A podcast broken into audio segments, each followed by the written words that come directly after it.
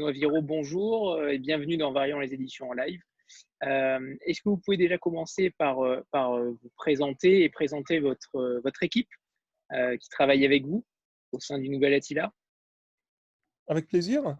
D'abord, le Nouvel Attila, c'est à la fois une toute jeune et une toute vieille maison, puisque le, le, premier livre de la, maison d'édition, mon premier livre en tant qu'éditeur, est sorti en 2007, donc il y a maintenant euh, un peu plus de 13 ans. Euh, sauf que Attila, par le biais des, changements de diffusion, des rencontres humaines et des, des aléas de l'édition, a connu euh, trois structures différentes et trois vies différentes. sur lesquelles je pense j'aurai l'occasion de revenir. Et donc aujourd'hui, au Nouvel Attila, je suis le seul permanent. Euh, mais je travaille avec une, collaboratrice euh, dédiée à la fois à l'édito et à la com qui est italienne, qui s'appelle Clara Rizzitelli. C'est elle qui est en charge notamment de la page Instagram, de la plupart des idées de, lancement, de promo, euh, un certain nombre de, maquettes ou de pré-maquettes, de flyers, de badges, d'affiches, de posters. Et puis, euh, depuis le début de l'année, je travaille avec un de mes anciens étudiants, car je suis aussi depuis deux ans euh, professeur d'édition en UT. Et donc, j'ai recruté en stagiaire euh, prolongé Louis Desfler, qui m'assiste au service manuscrit et qui s'est pas mal dévoué aussi aux visites des librairies dans, Paris pour distribuer les services de presse et recueillir les avis des uns et des autres. Donc, en dehors de ces trois personnes qui occupent le, bureau, il y a aussi un nombre assez important de freelances réguliers euh, qui travaillent sur la correction, la relation libraire, la relation presse, euh, les maquettes définitives. Et donc, ça fait quand même, si on prend en compte tous les, ne vais pas parler des lecteurs en langue étrangère, ça fait quand même une équipe assez solide de gens qui participent de près ou de loin très régulièrement au, projet, à l'avancement des projets de la maison d'édition. Donc c'est cela qu'on appelle la Horde, en hommage à l'histoire de, de l'Attila originelle. Alors justement, sur ce, sur ce nom de maison d'édition, est-ce que vous pouvez nous en dire déjà un petit peu plus Parce que c'est vrai que clairement, c'est un, nom plutôt original, et notamment par rapport au logo également. Alors, le, en fait, le nom est venu euh, à l'époque, euh, on cherchait un nom pour euh, la revue qui après existait à la maison d'édition. Et en fait, à la sortie de mon, école, qui était une école de journalisme, où j'avais une envie terrible de, j'avais une envie terrible de travailler dans des services culture ou social ou politique, mais des services un peu engagés, un peu incisifs. C'était assez compliqué. Euh, c'est toujours une époque assez compliquée pour pour trouver une place. Et donc, en fait, par, on, on, mourait littéralement d'envie d'écrire, de faire quelque chose de nos mains.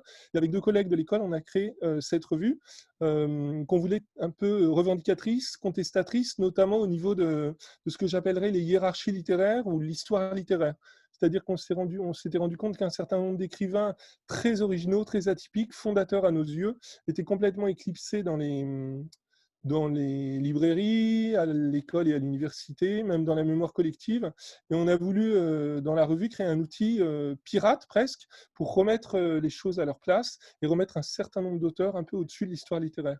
Et donc, il fallait trouver un nom qui, qui résonne, un nom qui frappe, un nom qui, quelque part, impressionne, mais affiche un programme, on va dire, corrosif, critique, caustique, dont je pense et dont j'espère qu'il est resté celui qui anime le choix des, manuscrits euh, dans l'histoire de la maison d'édition.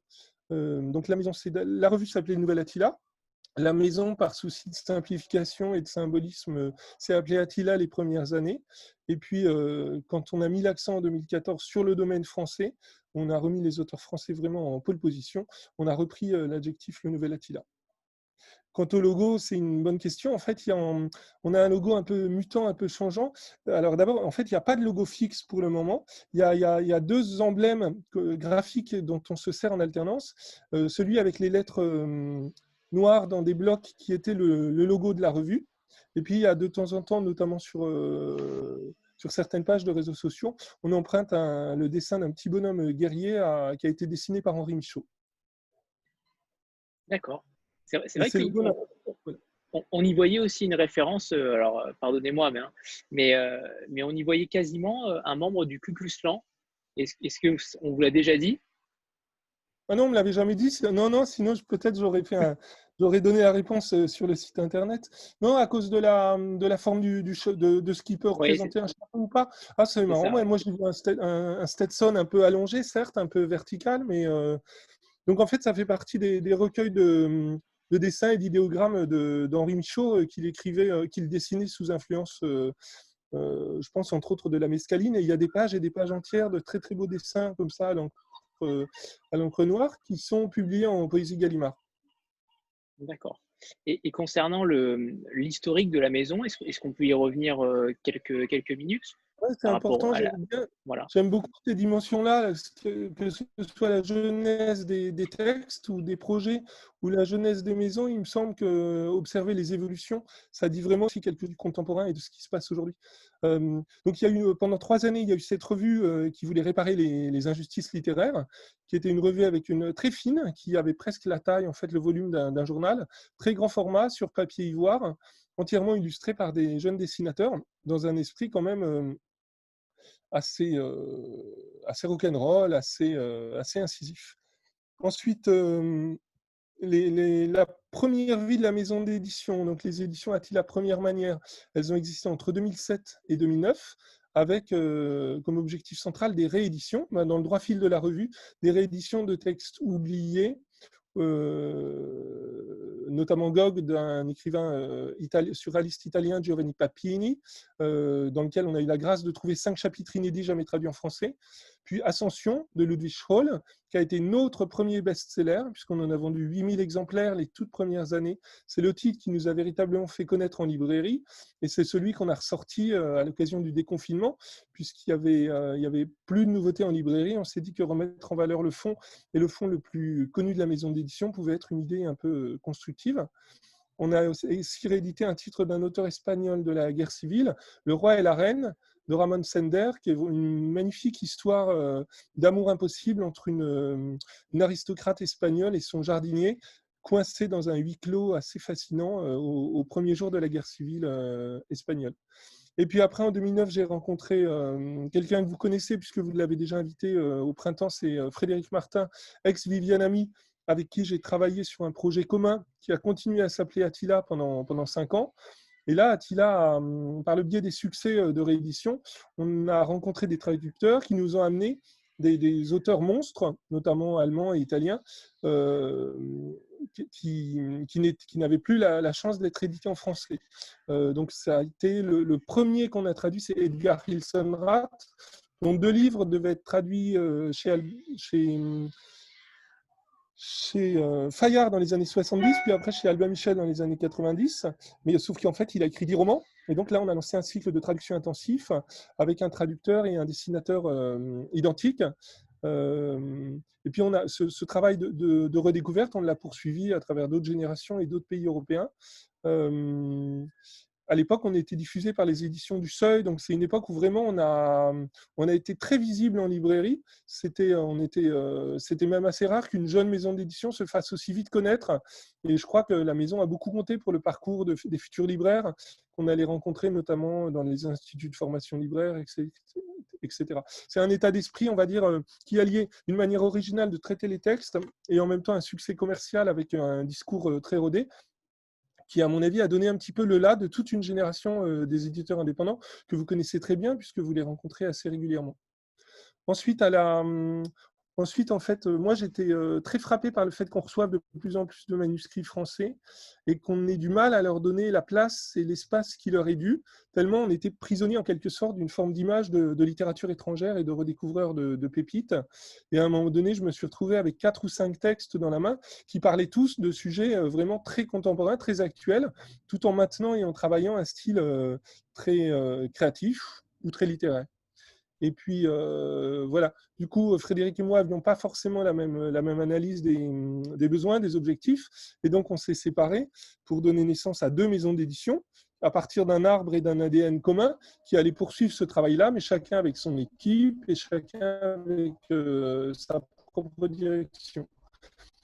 Et donc, c'est dans la, première année du nouvel Attila, donc euh, dernière manière, en 2014, euh, cet ovni, cet écrivain euh, franco-ivoirien qui s'appelle Gauze, et dont le premier roman de Boupégué s'est vendu à la rentrée littéraire 2014 à 50 000 exemplaires. C'est à ce jour le, titre le plus connu de la maison d'édition, qui s'est vendu dans plusieurs pays étrangers. Là, la semaine dernière, on a signé un contrat pour l'Angleterre et les États-Unis. et Gauze est en train de, enfin, on sort le troisième roman de, cet auteur au mois de septembre. Après Gauze, il y a eu Mariam Majidi, euh, la poupée, Geneviève Peigné, l'interlocutrice, deux romans de Jérôme Bacelli, Border de Jacques Housset, etc., etc. Pour moi, cette lignée d'auteurs français, elle est vraiment magique dans la mesure où je ne m'étais pas, forcément préparé, pas vraiment formé à, les accueillir au, début de, la maison, quand j'ai dessiné la maison. Et il me semble que quand un auteur français vous fait confiance, il y a un échange vraiment d'estime réciproque, euh, quelque chose de très important qui se passe dans la circulation de la parole, de la, sincérité, et quelque chose qui se construit euh, en même temps, à part égale, chez l'auteur et chez l'éditeur. Et je mise beaucoup sur cet accompagnement, repérer des auteurs à leur premier roman et pouvoir les accompagner le, plus loin possible. Et, je rebondis justement sur cette histoire, Benoît. Euh, par rapport au tripode, euh, justement, quel est votre. Quand vous avez un texte que vous avez choisi en commun dès le début euh, et que vous avez envie de le rééditer, comment ça se passe? Qui a le, bénéfice, entre guillemets, de, de, cette, de cette œuvre? En fait, euh, techniquement, on a mis en œuvre au moment de la séparation une solution assez originale qui, à mon avis, s'était pas encore vue, parce que des histoires de brouille, il y en a des milliards et des milliards dans l'édition. Euh, d'abord, on a su rester très discret pour préserver les auteurs, mais ensuite, on a décidé de, de scinder le catalogue, c'est-à-dire de, de, céder les, titres de l'entièreté du catalogue à l'une ou à l'autre maison, bah, en fonction soit des affinités, soit à un moment donné des. Parfois, ça a dépendu aussi de la stratégie d'un agent, ou voilà. C'est pas voilà. Mais du coup, on est reparti euh, grosso modo chacun avec une vingtaine de titres. Euh, Alors de titres ou d'auteurs? Non, ben, on n'avait pas autant d'auteurs. On avait, euh, je crois qu'on avait 50 titres dans la maison d'édition au moment où on s'est séparés en 2013. Et voilà, chacun de nous est reparti avec, euh, avec une vingtaine. Et en fait, le, domaine français de l'un et de l'autre s'est complètement euh, épanoui en fait après cette séparation. C'est quelque chose qui était présent en germe, mais qu'en fait qu'on a senti l'un puis l'autre plus tard dans, dans l'avancée de la maison d'édition. Disons qu'on a préparé le terrain pour être en mesure d'avoir les, bons réseaux, le, bon public, la confiance nécessaire des libraires et des journalistes pour le jour où on recevrait les manuscrits importants, pouvoir être le plus efficace et le plus fiable possible. Voilà. Mais donc ensuite, c'est vrai que la, majeure partie de l'histoire de ces maisons s'est construite de manière totalement indépendante et sans qu'il y ait plus de sans qu'il y ait plus de, concertation ou de partage à proprement parler. Maintenant, les deux maisons d'édition travaillent de manière totalement euh, distincte, comme, euh, comme Finitude et l'Arbre Vengeur, par exemple. En tout cas, l'un comme l'autre, vous avez euh, très bien réussi votre pari. Et ça, c'est plutôt une bonne nouvelle pour tout le monde. Une séparation euh, heureuse. C'est, on peut dire, en fait, à beaucoup d'endroits, on peut analyser la situation comme un, comme un mariage. Et oui, ça a été une séparation créatrice de, de valeurs. Je pense que chacun, en fait, a emporté dans la euh, séparation une bonne partie de, de ce que lui avait transmis l'autre. Donc, du coup, les deux profils se sont complétés avec intelligence. Merci, Benoît. Stéphanie? Oui, bonsoir. Euh, bonsoir Benoît, bonsoir à tous. Euh, alors, si j'ai bien euh, suivi, par exemple, il y a un titre qui a, comme, enfin, il y a un auteur qui a été publié d'abord chez Attila et ensuite qui est passé au Tripode. C'est Jacques Abeille. Et donc, je voudrais savoir déjà comment, ça, comment ce, texte est arrivé chez vous, parce que je, crois savoir qu'il enfin, qu'il a déjà un parcours compliqué au départ, qu'il n'a pas été publié facilement qu'il avait d'abord été proposé par euh, Julien Gracq et puis ça a été assez compliqué. Euh, donc je pense qu'il a d'abord été édité euh, ailleurs avant et après il est arrivé chez vous. Donc déjà, comment il est arrivé chez vous? Et puis ensuite, bah, comment ça s'est passé justement de, choisir de le donner au tripode Est-ce que ce n'était pas un déchirement pour vous? Parce que c'est quand même tout un, tout un univers que vous avez vous aviez trouvé et que vous avez laissé ensuite euh, donc à, une autre maison. Donc voilà, ça m'intéresse parce que je ne l'ai pas encore lu, mais euh, je pense que ça va m'intéresser euh, de près, cet univers-là. la manière dont vous articulez votre question est super intéressante parce qu'elle fait place à l'histoire du texte. Et c'est vrai qu'à hum, l'époque des rééditions, pour nous, ça a été une manière très importante de communiquer et de donner, euh, donner envie et transmettre sa passion. C'est-à-dire qu'il y a une telle, euh, un tel niveau de production à tous les, à tous les échelons, qu'on est obligé pour se distinguer de montrer vraiment la valeur ajoutée et en quoi ce texte, pour nous, a été vital et indispensable tout au long de son travail. Et c'est vrai que pas mal de nos rééditions, comme Paris Insolite, comme euh, Goliarda Sapienza, comme Ascension et a fortiori comme les jardins statuaires incarnent cette, ce, réflexe vraiment au maximum. voilà, les jardins statuaires, il a il mis des, c'est un texte date des années 70 qui a circulé euh, l'admiration des, des, écrivains et des éditeurs surréalistes. Euh, hmm, qui a été, euh, que beaucoup d'éditeurs ont souhaité publier avant de connaître euh, des, des ou des avanies euh, financières, notamment Régine Desforges, qui a publié le premier texte de Jacques Abeille en librairie sous le nom de Léobart.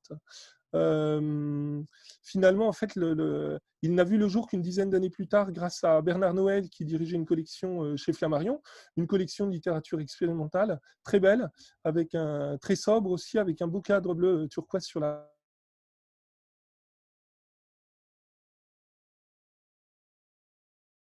sur la couverture. mais même cette sortie, en fait, pourtant chez hautement visible, elle a été compliquée par des tracas de, fabrication. Jacques Abeille avait, avait, demandé par contrat que son livre soit cousu. Les cahiers d'un livre, en fait, peuvent être soit simplement collés, ce qui assure une rapidité et puis une certaine économie, et puis ils peuvent être cousus à l'ancienne avec du, avec du vrai fil. ça passe dans une machine, mais c'est du fil. Et ça donne une souplesse incroyable, mais aussi une longévité supérieure au livre. Et Jacques Abeille trouve en plus que la forme du cahier cousu, c'est presque semblable à l'ouverture d'un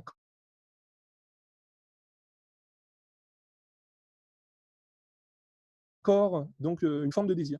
Et ça, c'est un tout petit détail, mais il avait demandé que son livre soit cousu. L'imprimeur n'avait pas prévu de le pas.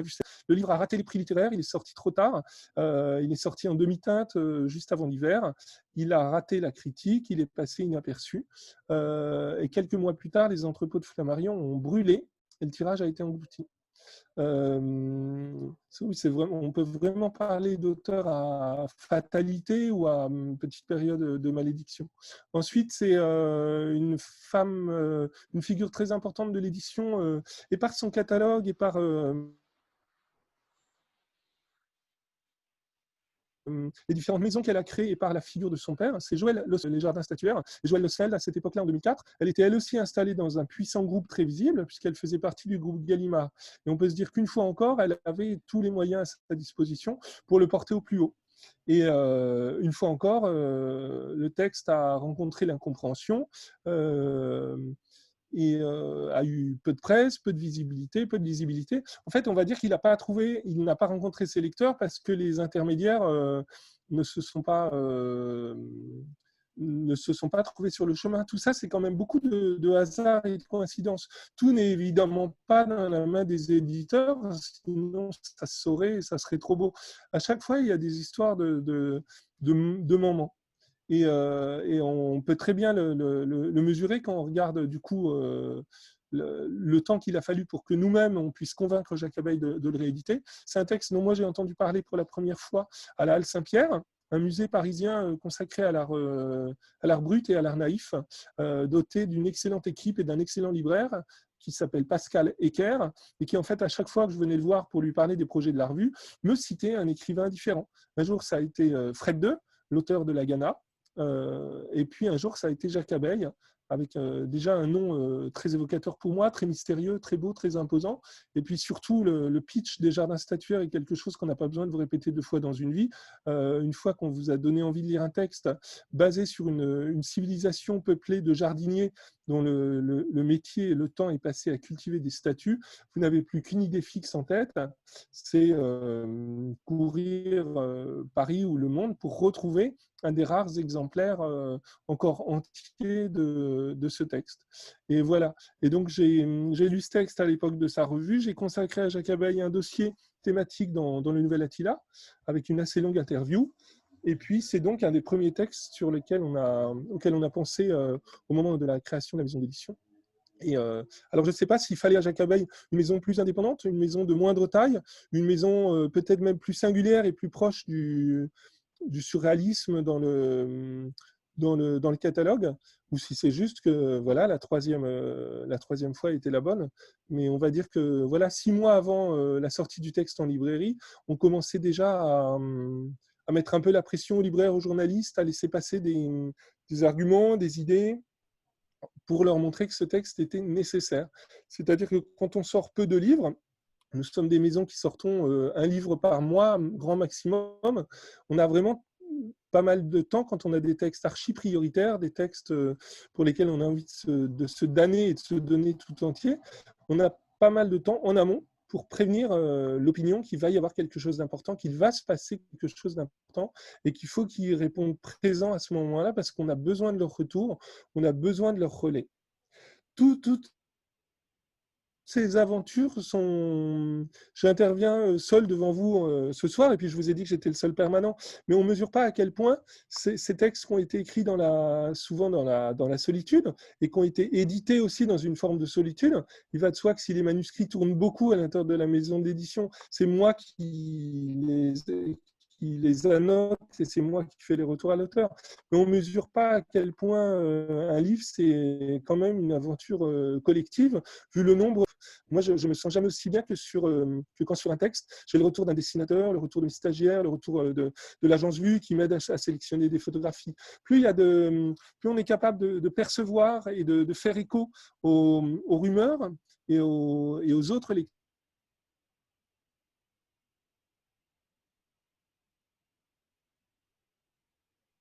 et aux autres subjectivités, plus on va être riche de cette altérité, trouver les mots pour toucher le cœur de l'autre. Voilà, donc du coup, quand une aventure comme ça euh, s'arrête, oui, vous avez parlé, d'arrachement, bah, euh, c'est très juste, mais en même temps, la, vie euh, du monde des livres est faite de, vraiment de circulation, et de la même manière que la maison d'édition a eu trois vies, trois modes de diffusion, trois orientations de catalogue différentes, bah, en fait, il faut aussi accepter que les, comme des plaques tectoniques, des auteurs suivent voilà, un, l'un ou l'autre courant à un moment donné. Moi, on va dire qu'en 2014, ma priorité était aux, jeunes, voire aux très jeunes auteurs français, et que je voulais vraiment passer du temps euh, sur des premiers romans. C'était vraiment cette, euh, cette dimension-là que je voulais donner, en tout cas que je voulais faire, euh, faire connaître pour pouvoir attirer très vite des, manuscrits. Je rappelle, je rappelle que les discussions durent 40 minutes, mais on relance juste après. Il suffit juste de se reconnecter au même lien. Voilà. Euh, Stéphanie, c'était bon? Je ne sais pas si Benoît a répondu à ta question. Ou... Oui, c'est bon. Enfin, J'imaginais bien que c'était un déchirement de, se séparer d'une pareille œuvre parce que c'est quand même apparemment un monument. Et euh, surtout quand on a aidé à, faire naître euh, une réédition pareille. Bon, en même temps, c'est au tripode, donc ça va, ça reste quand même. Assez connaissance. On n'a pas entendu, Benoît, pardon? En terrain de connaissance. Oui. Martine, c'est à toi. Oui, bonsoir à tous. J'avais une question euh, concernant la phrase que vous mettez en exergue sur votre site internet, euh, qui est l'éditeur qui met du sang dans son vin. Est-ce que vous pouvez nous expliquer pourquoi vous avez choisi cette phrase et en quoi elle est représentative pour vous de votre maison d'édition? Eh ben, c'est vraiment une phrase qui m'accompagne depuis les tout débuts, puisque c'était déjà la devise de la revue littéraire. Euh, elle figurait, je pense, euh, je ne sais plus si c'était sur la une de la revue ou sur la, ou sur la une du site internet. Euh, alors, elle est représentative à, au moins à deux titres. Bon, d'abord, elle, évoque assez bien l'image familière qu'on se fait euh, d'Attila, du personnage historique d'Attila, dont on dit que pour chevaucher sa monture, il mettait euh, de, la viande, de la viande crue euh, en guise de sel. d'abord, il, y a deux choses qui nous attirent. Il y a la forme du, jeu de mots, qui est quelque chose, ça va paraître très ludique et peut-être un peu primitif, mais l'équipe des, des jeunes étudiants qui a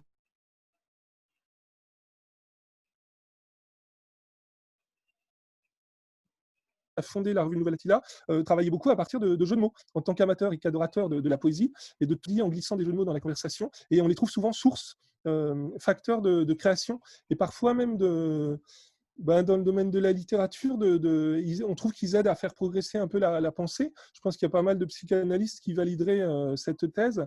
Dans, l'écart entre deux mots très proches, il y a souvent quelque chose qui est créateur d'un, champ qu'on n'avait pas forcément soupçonné. Et puis ensuite, elle dit, euh, Elle dit le goût pour deux éléments organiques, un élément humain qui est le sang et un élément terrien qui est le, vin, et qu'on aime bien rapprocher parce que voilà, on se sent, on revendique à la fois le, territoire, l'ancrage sur un territoire. On est très attentif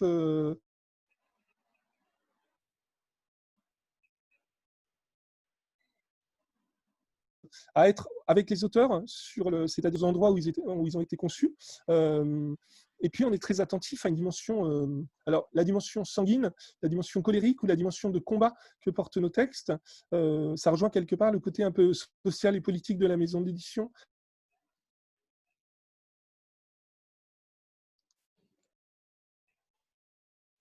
c'est quelque chose qui a toujours été présent, mais qui a tendance à se renforcer euh, depuis quelques mois. Euh, moi, j'ai toujours eu un, tropisme très fort pour les histoires euh, sociales, histoires de, prison, histoires de travail, histoires de, rapport au corps.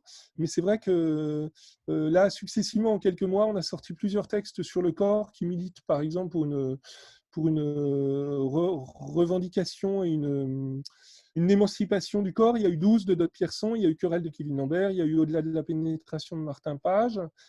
Et à la rentrée, il y aura Chienne de, Marie-Pierre Lafontaine. J'ai l'impression que cette dimension-là est de plus en plus visible. Oui, c'est une dimension de, critique sociale qui à une autre vision du monde. J'ai l'impression que mon son se perd de temps en temps. Mes phrases ne sont pas trop coupées par, euh, du coup, on ne comprend plus rien? Si, si, si, on comprend, très bien, mais il y a des, euh, petits silences parfois de, de, 5-6 secondes, mais qui pour l'instant ne gênent pas trop euh, la compréhension. Ça va, c'est correct. C'est correct. Euh, justement, Benoît, est-ce qu'on pourrait revenir sur cette période de confinement? Est-ce que, ça a été difficile pour vous? Est-ce qu'on peut aussi parler des titres qui ont été entre guillemets sacrifiés un petit peu avant, contre vous, malgré vous? Très bien, on va en parler du coup, j'imagine plutôt après la coupure, parce que j'ai l'impression qu'on va couper très vite. Oui, tout à fait. on va parler des deux aspects, l'aspect euh, créatif et l'aspect euh, et l'aspect euh, destructif, qu'on arrive toujours à retourner quand même positivement d'une manière ou d'une autre.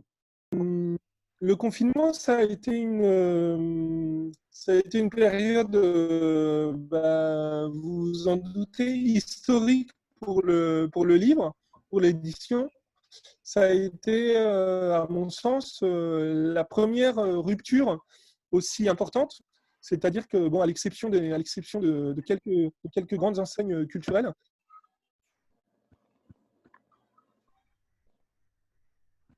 et, de la vente, en ligne, l'ensemble du circuit de la librairie traditionnelle de proximité. Et donc, le paradoxe pour une maison d'édition, c'est de savoir comment on travaille lorsqu'il n'y a plus de libraires pour, euh, pour parler des livres et pour les faire passer. Euh, nous, dans les petites maisons d'édition, il n'y avait pas de chômage technique. Alors, les grandes synthèses économiques des grands quotidiens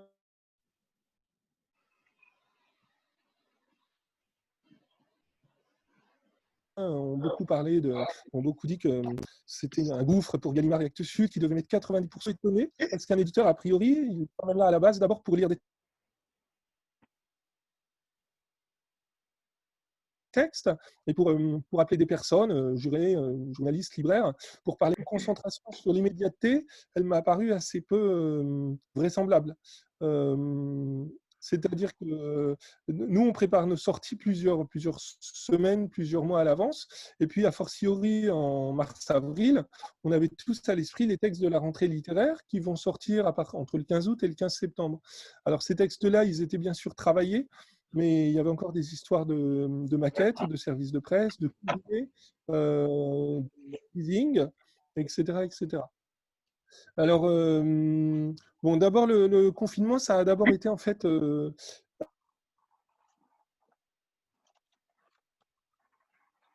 un gros choc, un gros choc d'empathie vis-à-vis des jeunes libraires, que j'ai et dans une grande détresse morale parce que je sais que de la même manière que nous, on vit quand même du contact quotidien avec les auteurs, eux, ils vivent quand même, moralement parlant, du contact quotidien avec, euh, avec euh, les lecteurs que, que, nous sommes tous. Et puis euh, ensuite, une fois, une fois confiné, j'ai retrouvé en fait une. D'abord, j'ai retrouvé une partie de ma bibliothèque. J'ai retrouvé des heures et des heures disponibles pour lire, ce qui en pour lire notamment pour le plaisir et pour lire d'une manière détendue, ce qui, je dois vous l'avouer, ne m'était pas arrivé depuis très, très, très longues années. Quand j'arrive à lire au quotidien, bon, c'est dans le train, c'est en vacances, c'est tard le soir, mais c'est rarement plusieurs heures de de suite parce que j'ai jamais l'espace de travail disponible pour le faire. Et là, notamment, j'ai commencé le confinement avec un roman de Paul Gaden, un énorme pavé de sillage. Je me sentais tout de suite sur le même niveau et sur la même longueur d'onde que le héros, Simon Delambre, de ce très beau roman qui s'appelle Siloué, un roman sur le temps et sur la valeur du temps, et notamment la valeur de l'attente et du temps perdu. J'avais l'impression qu'il avait été écrit pour moi et pour cette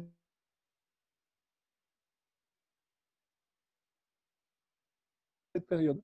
Ensuite, j'ai redécouvert tout un tas de, classiques euh, avec euh, peu de recul et analyser l'art de l'écrivain. Et ça, c'est quelque chose qui va beaucoup me servir au moment où je vais pouvoir euh, conseiller, examiner, étudier les manuscrits, les manuscrits qui arrivent.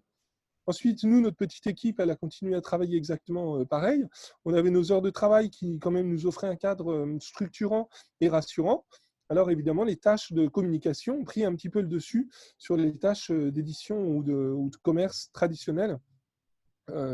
D'abord, on a sur l'idée de, Louis, euh, notre stagiaire, on a hum, lancé une, espèce de chaîne de, vidéos de partage de lecture. Euh,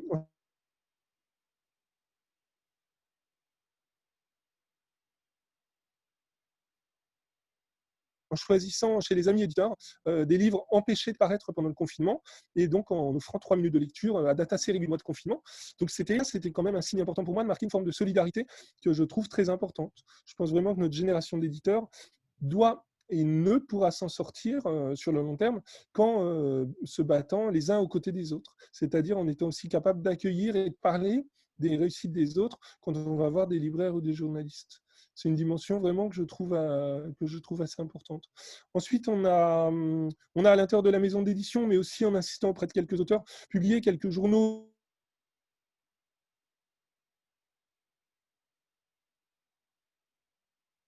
alors pas des journaux de confinement, mais des journaux de travail, à savoir quelles sont les coulisses du retravail d'un texte, quelles sont les coulisses d'une journée d'éditeur euh, sur Facebook. Il n'y en a pas eu énormément, il y en a eu quatre ou cinq très ordinaires, en apparence très anodins et souvent faussement anodins.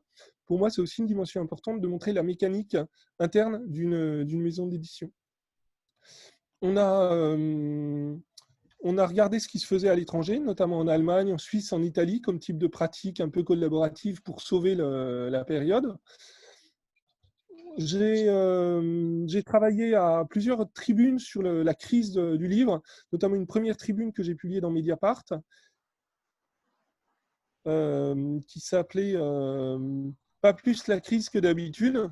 C'était un titre qui se voulait un peu provocateur pour montrer que la crise du confinement euh, ne faisait que révéler des, problèmes beaucoup plus anciens et beaucoup plus pérennes et quasiment euh, structurants du marché du livre aujourd'hui. Sur production, euh, difficulté pour les auteurs d'émerger et de trouver de la visibilité, saisonnalité complètement déséquilibrée avec un mois de septembre qui prend toute la place et toute l'attention des jurys littéraires et des médias, etc. Et puis cette tribune, je l'ai prolongée en allant chercher une quinzaine d'amis éditeurs pour publier un autre texte un peu plus fouillé et allons plus loin dans les propositions, qui lui s'appelait pas de date de péremption pour le livre et qu'on a publié dans le monde.fr euh, la, semaine du, la semaine du déconfinement.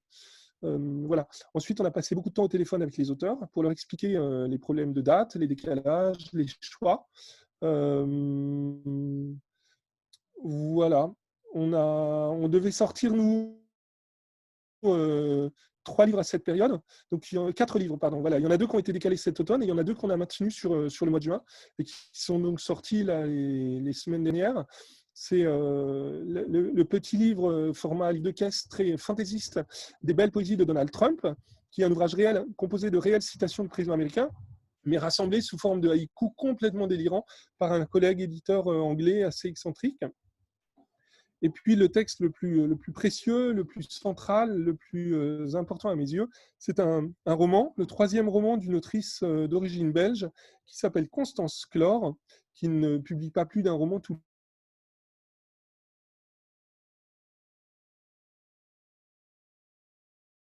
les dix ans. C'est dire si c'est un matériau intense et précieux et personnel qu'elle révèle.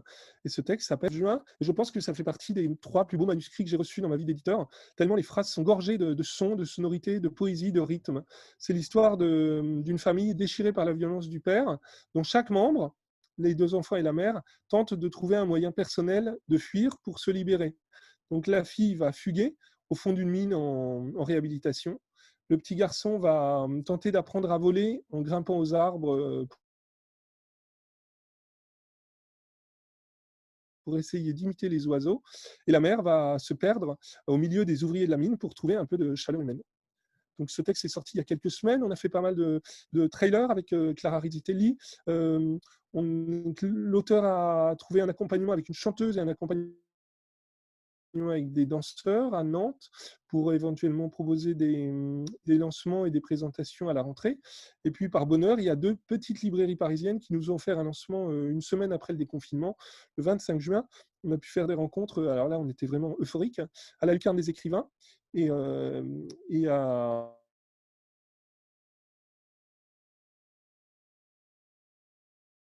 dans une autre librairie, l'Officine à Ménilmontant. C'était le, grand retour de la vie publique des livres nouvelles. Réflexion de ce temps que, l'histoire ne nous offrira plus, ce temps de rupture dans le circuit, j'ai vraiment voulu en tirer parti pour voir ce qui n'allait pas ou ce qui n'allait pas assez bien, aller trop vite, et puis voir moi-même dans ma pratique personnelle ce que je pouvais faire pour me rapprocher encore un peu plus des textes et pouvoir être encore un peu plus euh, utile euh, aux auteurs. Merci, merci Benoît. Naomi, c'est à toi. Euh, vous m'entendez? C'est bon. Très bien.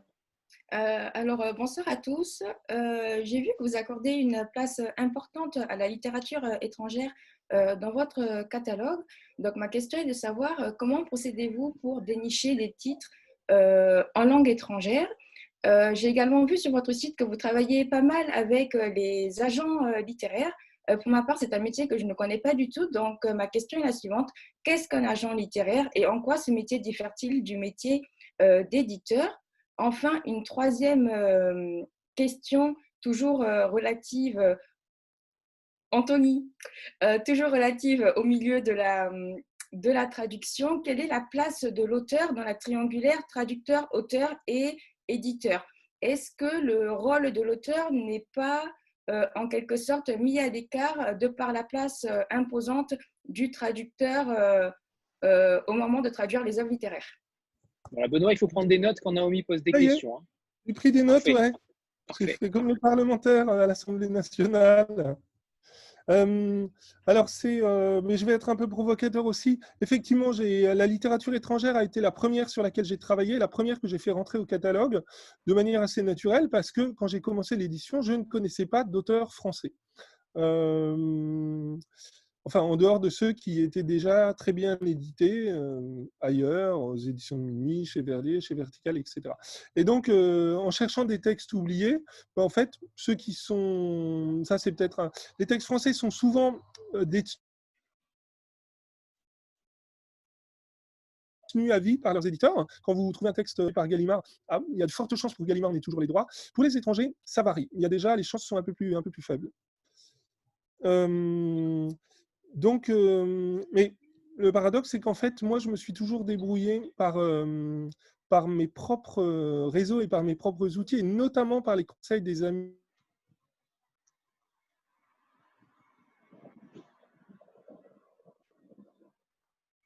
traducteurs qui sont des gens et des rôles très importants et très essentiels dans le fonctionnement du Nouvel Attila. À distance, qui est diabolique venu du monde américain, mais parce qu'en fait, euh, je sais euh, comment travaillent les agents, et donc je vais, je vais vous l'expliquer en deux mots. Et moi, je n'ai pas envie de travailler de cette manière-là. moi, j'ai envie de travailler par, par je vais dire, un,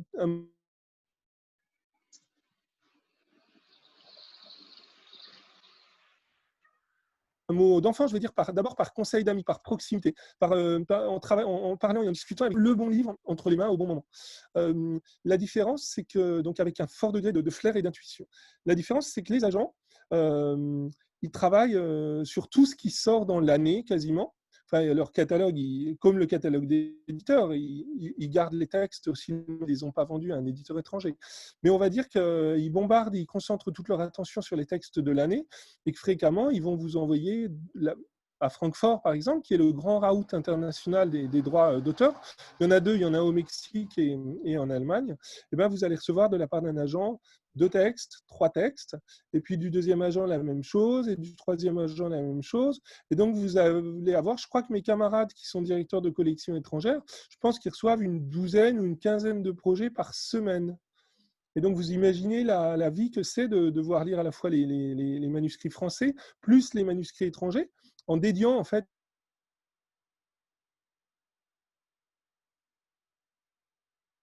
ils sont obligés de déléguer des lectures à une équipe de lecteurs. Et donc, tout ça est complexe, chronophage, et puis du coup éloigne les myriades d'interlocuteurs. Et puis il y a le problème de, de se concentrer sur l'actualité, et exclusivement sur l'actualité, qui fait qu'en fait, on a l'impression que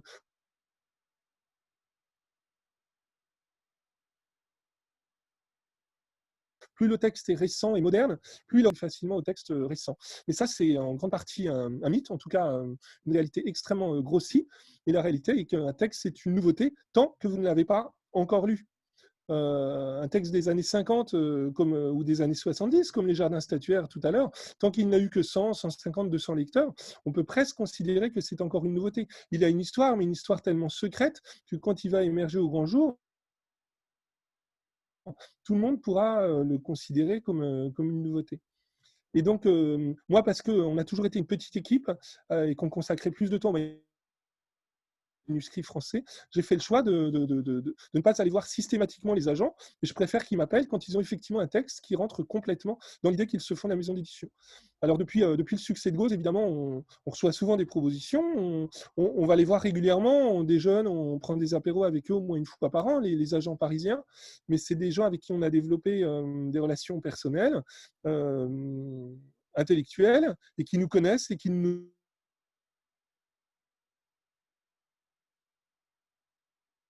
ne mettront pas n'importe quel objet entre les mains. Ils opéreront un choix en amont, en quelque sorte. Voilà, euh, plus cher.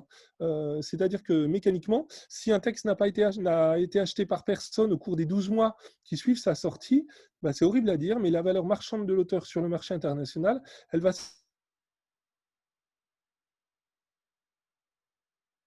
s'effondrer par exemple, c'est c'est très rare de payer plus de 1000 ou 2000 euros pour un texte qui est paru il y a plus de 12 mois, parce qu'on considère dans le marché des droits qu'il y a comme une forme de date de péremption. Tout le monde euh, se bat pour euh, les mêmes textes, euh, et ça me permet d'avoir un peu plus de temps pour les lire, un peu plus de recul pour les apprécier, et de les avoir pour un petit peu moins d'argent.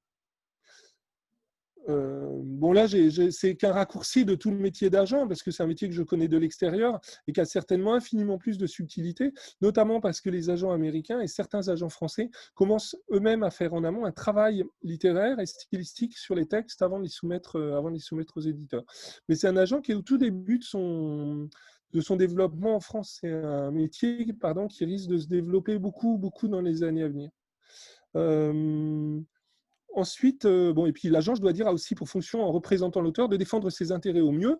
Et c'est sûr qu'un agent, il va pouvoir obtenir un petit peu plus de pourcentage, un petit peu plus d'avaloir, un petit peu plus de garantie, la plupart du temps, qu'un éditeur seul face à un auteur, notamment pour des très jeunes auteurs.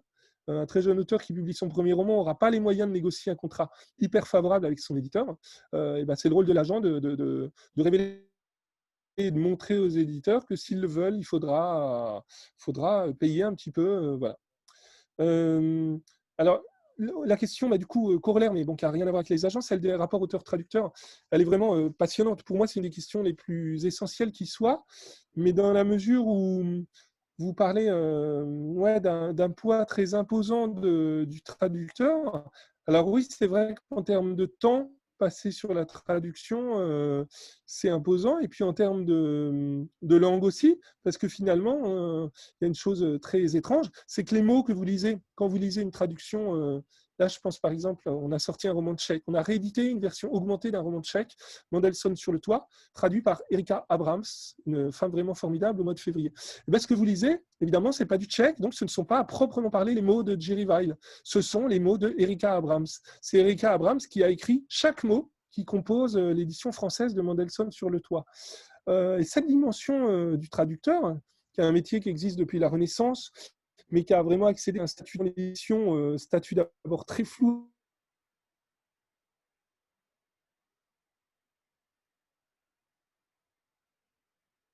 est très négatif au 19e siècle et beaucoup plus positif après les années 1950 euh, et qui connaît peut-être comme Bernard Hoffner. Euh, moi, je pense que c'est une figure pas du tout suffisamment connue et mise en avant globalement ni par les médias ni par les éditeurs. J'estime que euh, d'abord, il faut, faut savoir qu'ils ont le statut juridiquement d'auteur et qu'on leur signe, nous, des contrats d'auteur. C'est-à-dire que comme les écrivains, ils touchent un avaloir et un pourcentage sur chaque vente de livres. En revanche, euh, la valeur est un petit peu plus importante pour les auteurs parce qu'il est censé couvrir des centaines d'heures de travail. En revanche, le pourcentage est beaucoup plus infime. Quand un écrivain touche entre 8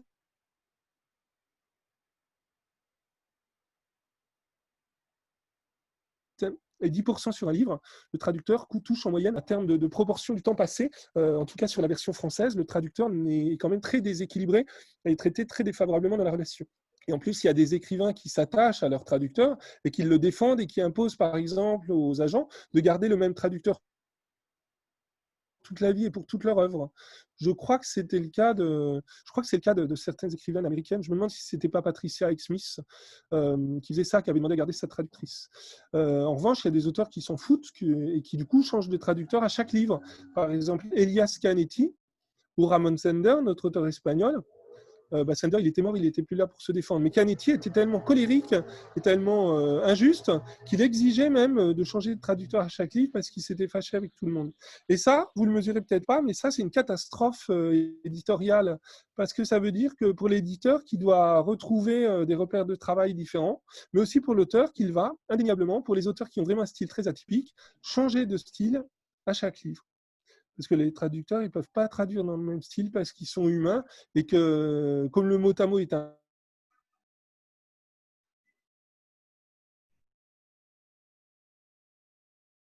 impossible. Eux aussi, ils doivent faire des parties pris pour élaborer une partition, une grammaire, un ton, un registre, une musicalité. Euh, et rien que pour trouver même d'avoir attaqué le premier chapitre, qui passent des heures et des heures à retourner les différentes options dans leur tête. Généralement, c'est un travail qui se fait aussi avec, avec l'éditeur. Euh, alors ensuite, ça dépend, évidemment, à un moment donné, l'auteur lâche complètement la main. Euh, il y a très peu d'auteurs qui parlent la langue dans laquelle ils sont traduites. et même quand ils la parlent, il y a très peu d'auteurs. Généralement, on consent aux auteurs le droit de relire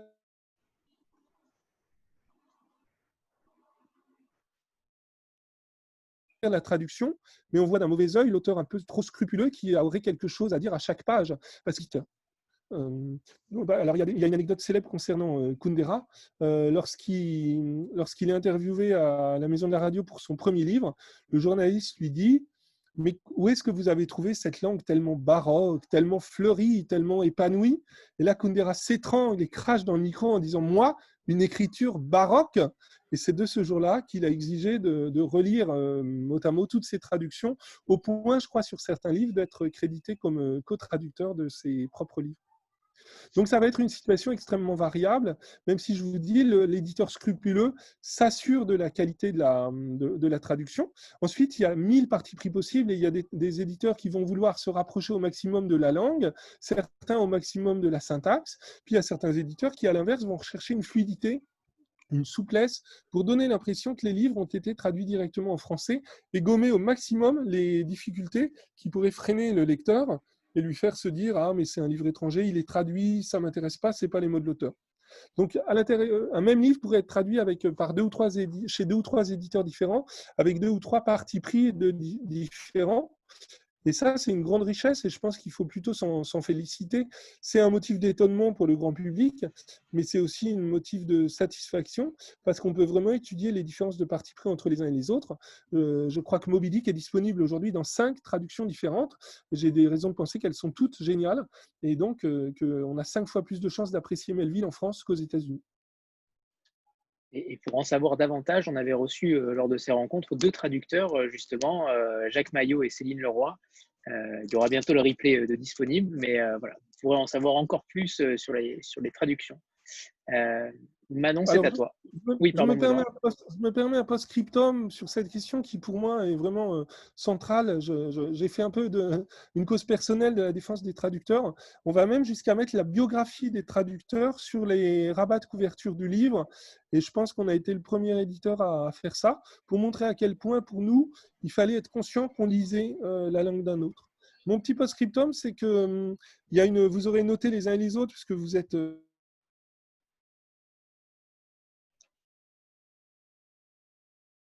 vous êtes euh, fatalement euh, bien en veille sur l'actualité éditoriale, qu'il y avait existé, mais euh, un point notamment dicté par les éditions Gallimard, suivi par le Seuil, qui est presque un petit peu interpellant. C'est-à-dire qu'on retraduit, en fait, on, crée un phénomène éditorial en mettant l'accent sur la nécessité absolue d'une retraduction je vous avouerai à titre personnel que je ne suis pas toujours convaincu de la dite nécessité et qu'en plus, si on prend quelques exemples particuliers, on se demande vraiment où est la différence. Donc euh, voilà, si vous prenez les nouvelles traductions d'Italo Calvino, euh, ben, on sait qu'a priori, elles ont été euh, commandées plus par un motif d'opportunité commerciale et marketing que par une nécessité littéraire. Moi, je, le nombre de différences dans les premières pages de Si par une nuit d'hiver un voyageur entre l'ancienne et la nouvelle traduction, on les compte sur les doigts d'une main. Euh, après, je ne me suis pas penché sur Autant en emporte le vent, mais vous savez aussi qu'Autant en emporte le vent vient d'être traduit chez Gallmeister. Et euh, le Figaro fait un, article comparant la dernière page. Et si on doit se baser que sur la dernière page, on a plutôt l'impression que la nouvelle traduction a perdu en intensité par rapport à la première.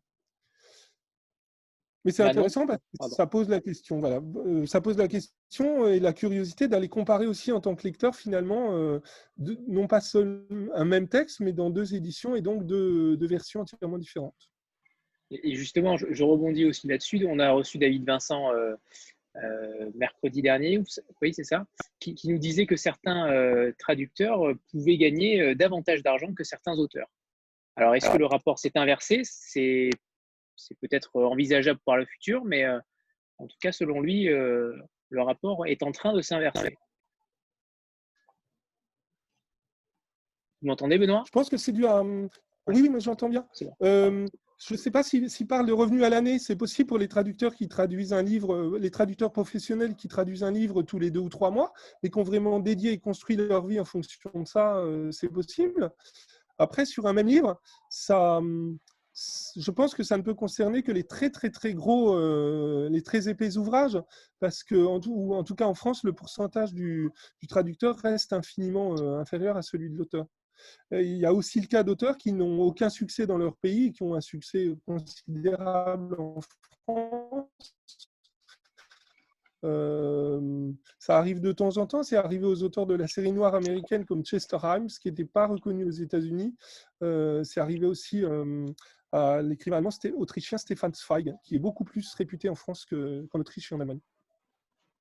Vous m'entendez encore à peu près correctement? Oui, c'est bon, ça va, ça va, c'est correct. C'est correct. Manon? Sinon, je le fais par mime ou par geste. Oui, bonsoir Benoît, bonsoir à tous. Bonsoir. Euh, moi, je vous connaissais le nom, mais je vous ai surtout découvert euh, le mois dernier avec le challenge de euh, Margot et Séverine, avec ce livre, voilà, avec Adelph qui a été euh, vraiment une très très bonne euh, découverte. J'en ai noté d'autres, hein, notamment Delson et sur le toit. D'ailleurs, j'ai un petit peu parlé avec Isabelle Flatten sur les réseaux. Euh, et moi, du coup, c'était plutôt une question bah, actualité, vous en avez un petit peu parlé tout à l'heure, mais c'était donc savoir un petit peu plus sur vos futures parutions. Voilà. Ah bah, d'accord. d'accord. En termes de calendrier à court terme, je vais vous parler évidemment de la rentrée littéraire 2020, qui est euh, pour nous assez, euh, assez euh, qui est un peu une rentrée événement et puis qui est assez merveilleuse en termes humains. Et puis je vais peut-être vous glisser deux trois projets un, très emblématiques, très surprenants sur le long terme, qui révèlent un peu les options les plus folles de la maison d'édition. Alors à court terme, on a, on a trois livres sur cette rentrée littéraire, deux romans et un essai. L'essai eh ben, je remercie Anthony d'en faire déjà la promotion. C'est la version longue du Contre Amazon euh, de l'auteur barcelonais dont j'arriverai jamais à prononcer le nom correctement car je ne sais pas rouler les R. C'est Carrion. et Contre Amazon est un recueil assez fabuleux. C'est un tour du monde des amoureux du livre et des acteurs les plus militants du livre, qu'ils soient libraires ou bibliothécaires. Et donc, il a passé beaucoup de temps, notamment dans les pays asiatiques, les pays nordiques et les pays d'Amérique latine, à aller voir comment on faisait vivre le livre autrement, charnellement, humainement, à l'époque de la toute-puissance Internet. Donc ça, c'est un recueil d'articles, mais qui se lit comme vraiment comme une pâtisserie et comme un roman qui sortira le 15 septembre. Et euh, j'espère me rapprocher du score et du nombre de ventes de mon premier contre Amazon, le manifeste donc, dont Anthony a obligeamment euh, revêtu les murs de sa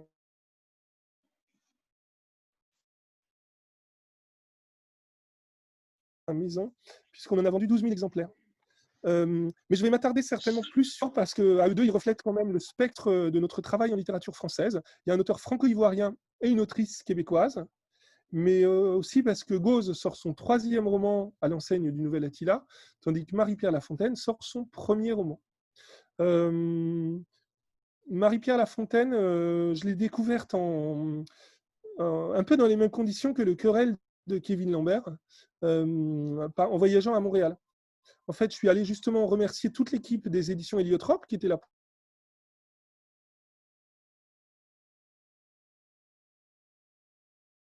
première maison d'édition de Kevin Lambert à Montréal. Et j'ai refait une tournée intégrale de libraires et d'éditeurs qui sont vraiment les gens les plus, euh, abordables, les plus généreux du monde.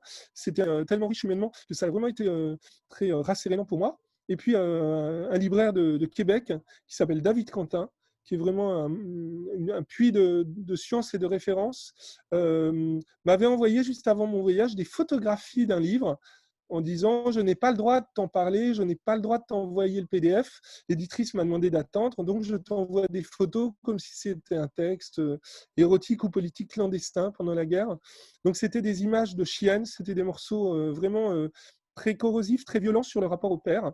Et euh, j'ai compris la raison de ce mystère en arrivant à Montréal. Marie-Pierre Lafontaine euh, raconte en quelques pages, une centaine de pages, l'histoire de son enfance et de son adolescence avec sa sœur, euh, une histoire de, souffre-douleur d'un père sadique qui assouvissait ses pulsions en, en, battant ses filles, en les humiliant, en les insultant, en leur attachant les mains, en les empêchant d'aller faire pipi, en les traitant comme des animaux. Elles ont vécu ce calvaire jusqu'à l'âge de 18 ans auxquelles elles ont fui leur maison avec une idée en tête, sans sortir, mais surtout euh, vivre au sens fort du terme, vivre ce qu'elles n'avaient pas pu vivre enfant, et retrouver pour ça un corps et une parole et euh, une confiance en elles. Et Marie-Pierre Lafontaine a fait deux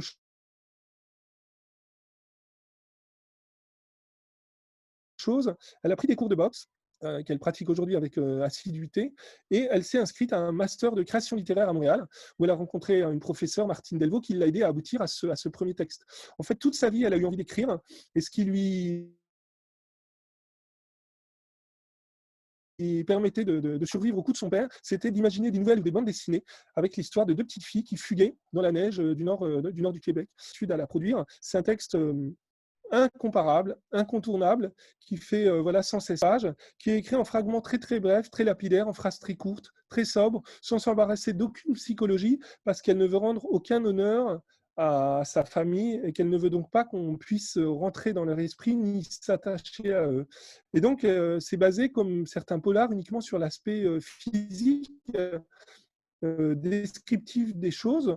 Les paragraphes ont vraiment 4, 5, 6, 10 lignes. Et c'est une impression de lecture euh, comme j'en avais assez peu rencontré. Voilà, ce sont des livres qui s'attachent à vous, que vous n'osez plus euh, décoller de votre lit, tellement vous avez l'impression de vivre et d'accompagner l'auteur dans ce qu'il raconte. Et en même temps, c'est un texte qui donne une énergie folle. Ça donne la rage de l'auteur, mais on demande aux gens de comprendre ce processus de libération de la parole. Et aujourd'hui, Marie-Pierre, euh, c'est une fille absolument euh, normale, enjouée, euh, qui a un discours extrêmement mûr, distancié, ouvert sur son histoire. Et ouais, quand elle parle, j'ai l'impression qu'il y a des coups de mitraillette qui sortent dans la salle, dans le salon du livre. Et en fait, c'est une lecture, si vous prenez la distance nécessaire, qui est vraiment survoltante, qui est une leçon de vie et de combat au sens fort du terme. Ça, ça sortira le 4 septembre. Donc, on a les livres à la maison d'édition voilà, qui sont disponibles. Il y a quelques services de presse encore disponibles.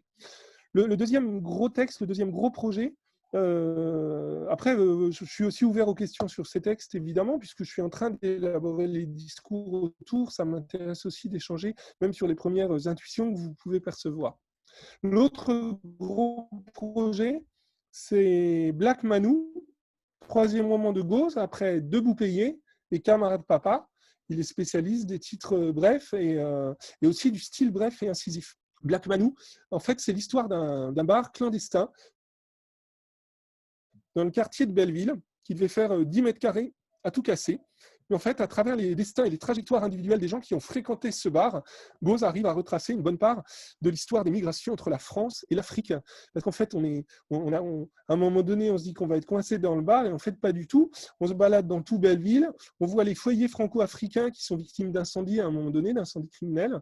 On voit la police des frontières on voit les commissariats qui contrôlent la manière dont les, flics s'introduisent dans le métro pour euh, faire la, chasse aux sans-papiers. Et puis on voit la jeunesse des junkies euh, ivoiriens euh, dans les terrains vagues d'Abidjan. On voit les camps d'entraînement de choc de Kadhafi dans le désert de Libye. Et en fait, c'est un tour du monde. On part d'un bistrot qui fait 6 mètres carrés à Belleville et en fait, on a un tour du monde. Et lui aussi s'est fixé une contrainte d'espace. Tous les chapitres font moins de deux pages et euh, ils, décrivent la vie en fait euh, euh, des, populations africaines à Belleville avec un visage de Paris le plus coloré, le plus musical, le plus rythmé qu'on ait rencontré depuis longtemps. C'est un bouquin terriblement urbain. attachant avec beaucoup d'incarnations de, personnages qui se croisent comme dans un puzzle ou un kaléidoscope et qui se croisent souvent. Black Manu avec son meilleur ami Lascader un dealer repenti, et euh, sa, maîtresse, compagne, femme du moment, Carole, qui l'a aidé à trouver un lieu pour le, bar.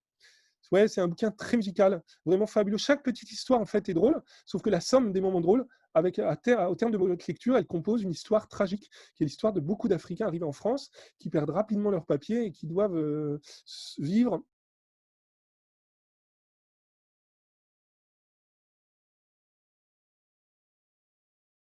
dans une forme de clandestinité sans renoncer, entrer. Euh, alors, je suis, euh, comme je suis en déplacement, moi, je suis venu travailler avec une auteure. Euh, je suis venu.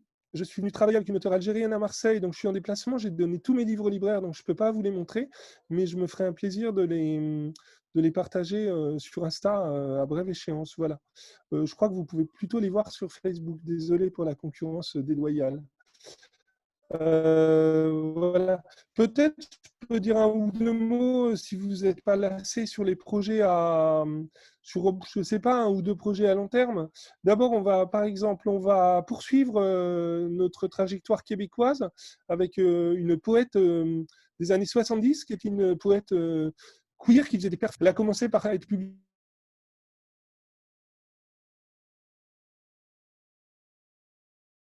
dans des revues au Québec, des très très belles revues, mais qui étaient renotypées, qui est un livre qui s'appelle Fille, commando bandé, qui fait 48 pages, imprimé à l'encre rouge sur papier rouge.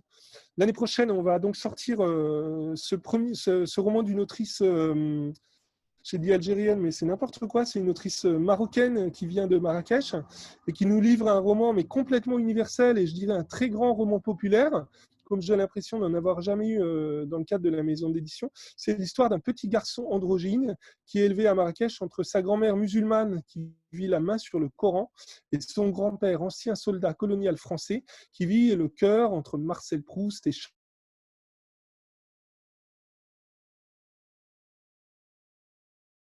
Charles Baudelaire. Et les deux grands-parents se détestent viscéralement et s'opposent sur tous les plans.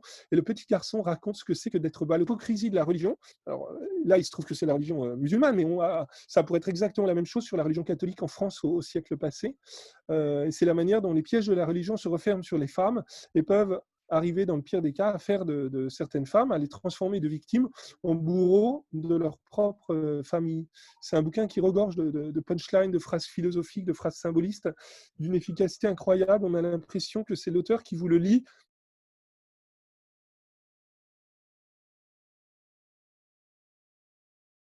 en direct à l'oreille, tellement il vous emballe avec une écriture d'une efficacité très rare. Euh, deuxième roman de Mariam Majidi, qui est en train de, je pense, au moment même où je vous parle,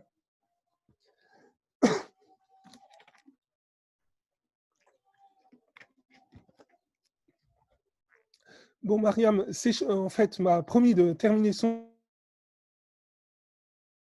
deuxième roman cet été. Donc elle y consacre tout son temps en juillet et en août. Et normalement, on aura le texte définitif d'ici la fin de l'année. Il est prévu pour la rentrée littéraire de, 2021. Et si je dois parler d'un autre projet à long terme, ce serait un projet de traduction complètement fou. Vous allez vous demander si j'ai toute ma raison. Par, le, biais de, de, deux amis traducteurs, un traducteur d'espagnol tout jeune de 25 ans et une traductrice d'italien vénérable de 80 ans, est revenu plusieurs fois sur ma route et dans mon esprit le nom d'un roman sicilien euh, qui raconte la fin de la, Deuxième Guerre mondiale et le retour des, combattants à leur village natal de Sicile. C'est un peu un hommage croisé à, à et à l'Odyssée euh, d'Homère. C'est farci de, C'est très très beau. Les dialogues sont écrits comme des dialogues de cinéma. Euh, le, style est très beau, très inventif, très lyrique, très classique. Euh, mais il y a un petit détail que je vous ai pas dit, c'est que le roman fait 2400 pages. Et il est sorti, euh, en fait, c'est Italo Calvino qui avait repéré cet auteur en Italie, à l'époque où le manuscrit faisait 600 pages. Il l'avait fait accepter chez Einaudi, qui était le plus grand éditeur intellectuel de l'époque. Einaudi a signé un contrat. Ils ont mis le livre en page, ils ont renvoyé les épreuves à l'auteur en disant Vous avez 15 jours pour, euh, pour nous les retourner. En fait, par contrat, un livre ne peut pas être édité tant que l'auteur n'a pas formellement apposé sa signature sur les épreuves d'imprimerie. C'est ça qui veut dire BAT, bon à tirer. Ça veut dire je donne mon onction à l'état final du manuscrit. Et l'auteur avait 15 jours et il a pris 15 ans. Il a pris 15 ans pour retravailler et réécrire de fond en comble son roman. Et d'ailleurs, il n'a écrit que deux romans dans sa vie. On comprend pourquoi. Le texte s'appelle Orchinus Orca. C'est un gros budget, 40 000 euros de traduction, 40 000 euros d'édition et d'impression. Et donc, c'est un texte que je porte depuis maintenant euh, avec mes deux fidèles traducteurs, mes traducteurs complètement euh, maniaques et fanatiques, depuis 7 ou 8 ans. Donc, j'ai la traduction terminée entre les mains. Et moi, depuis deux étés, bah, justement, entre juillet et août, je la relis, je m'exile comme ça, souvent dans le sud, le plus proche possible de la Méditerranée, pour sentir un peu les, les échos des traversées marines des, des personnes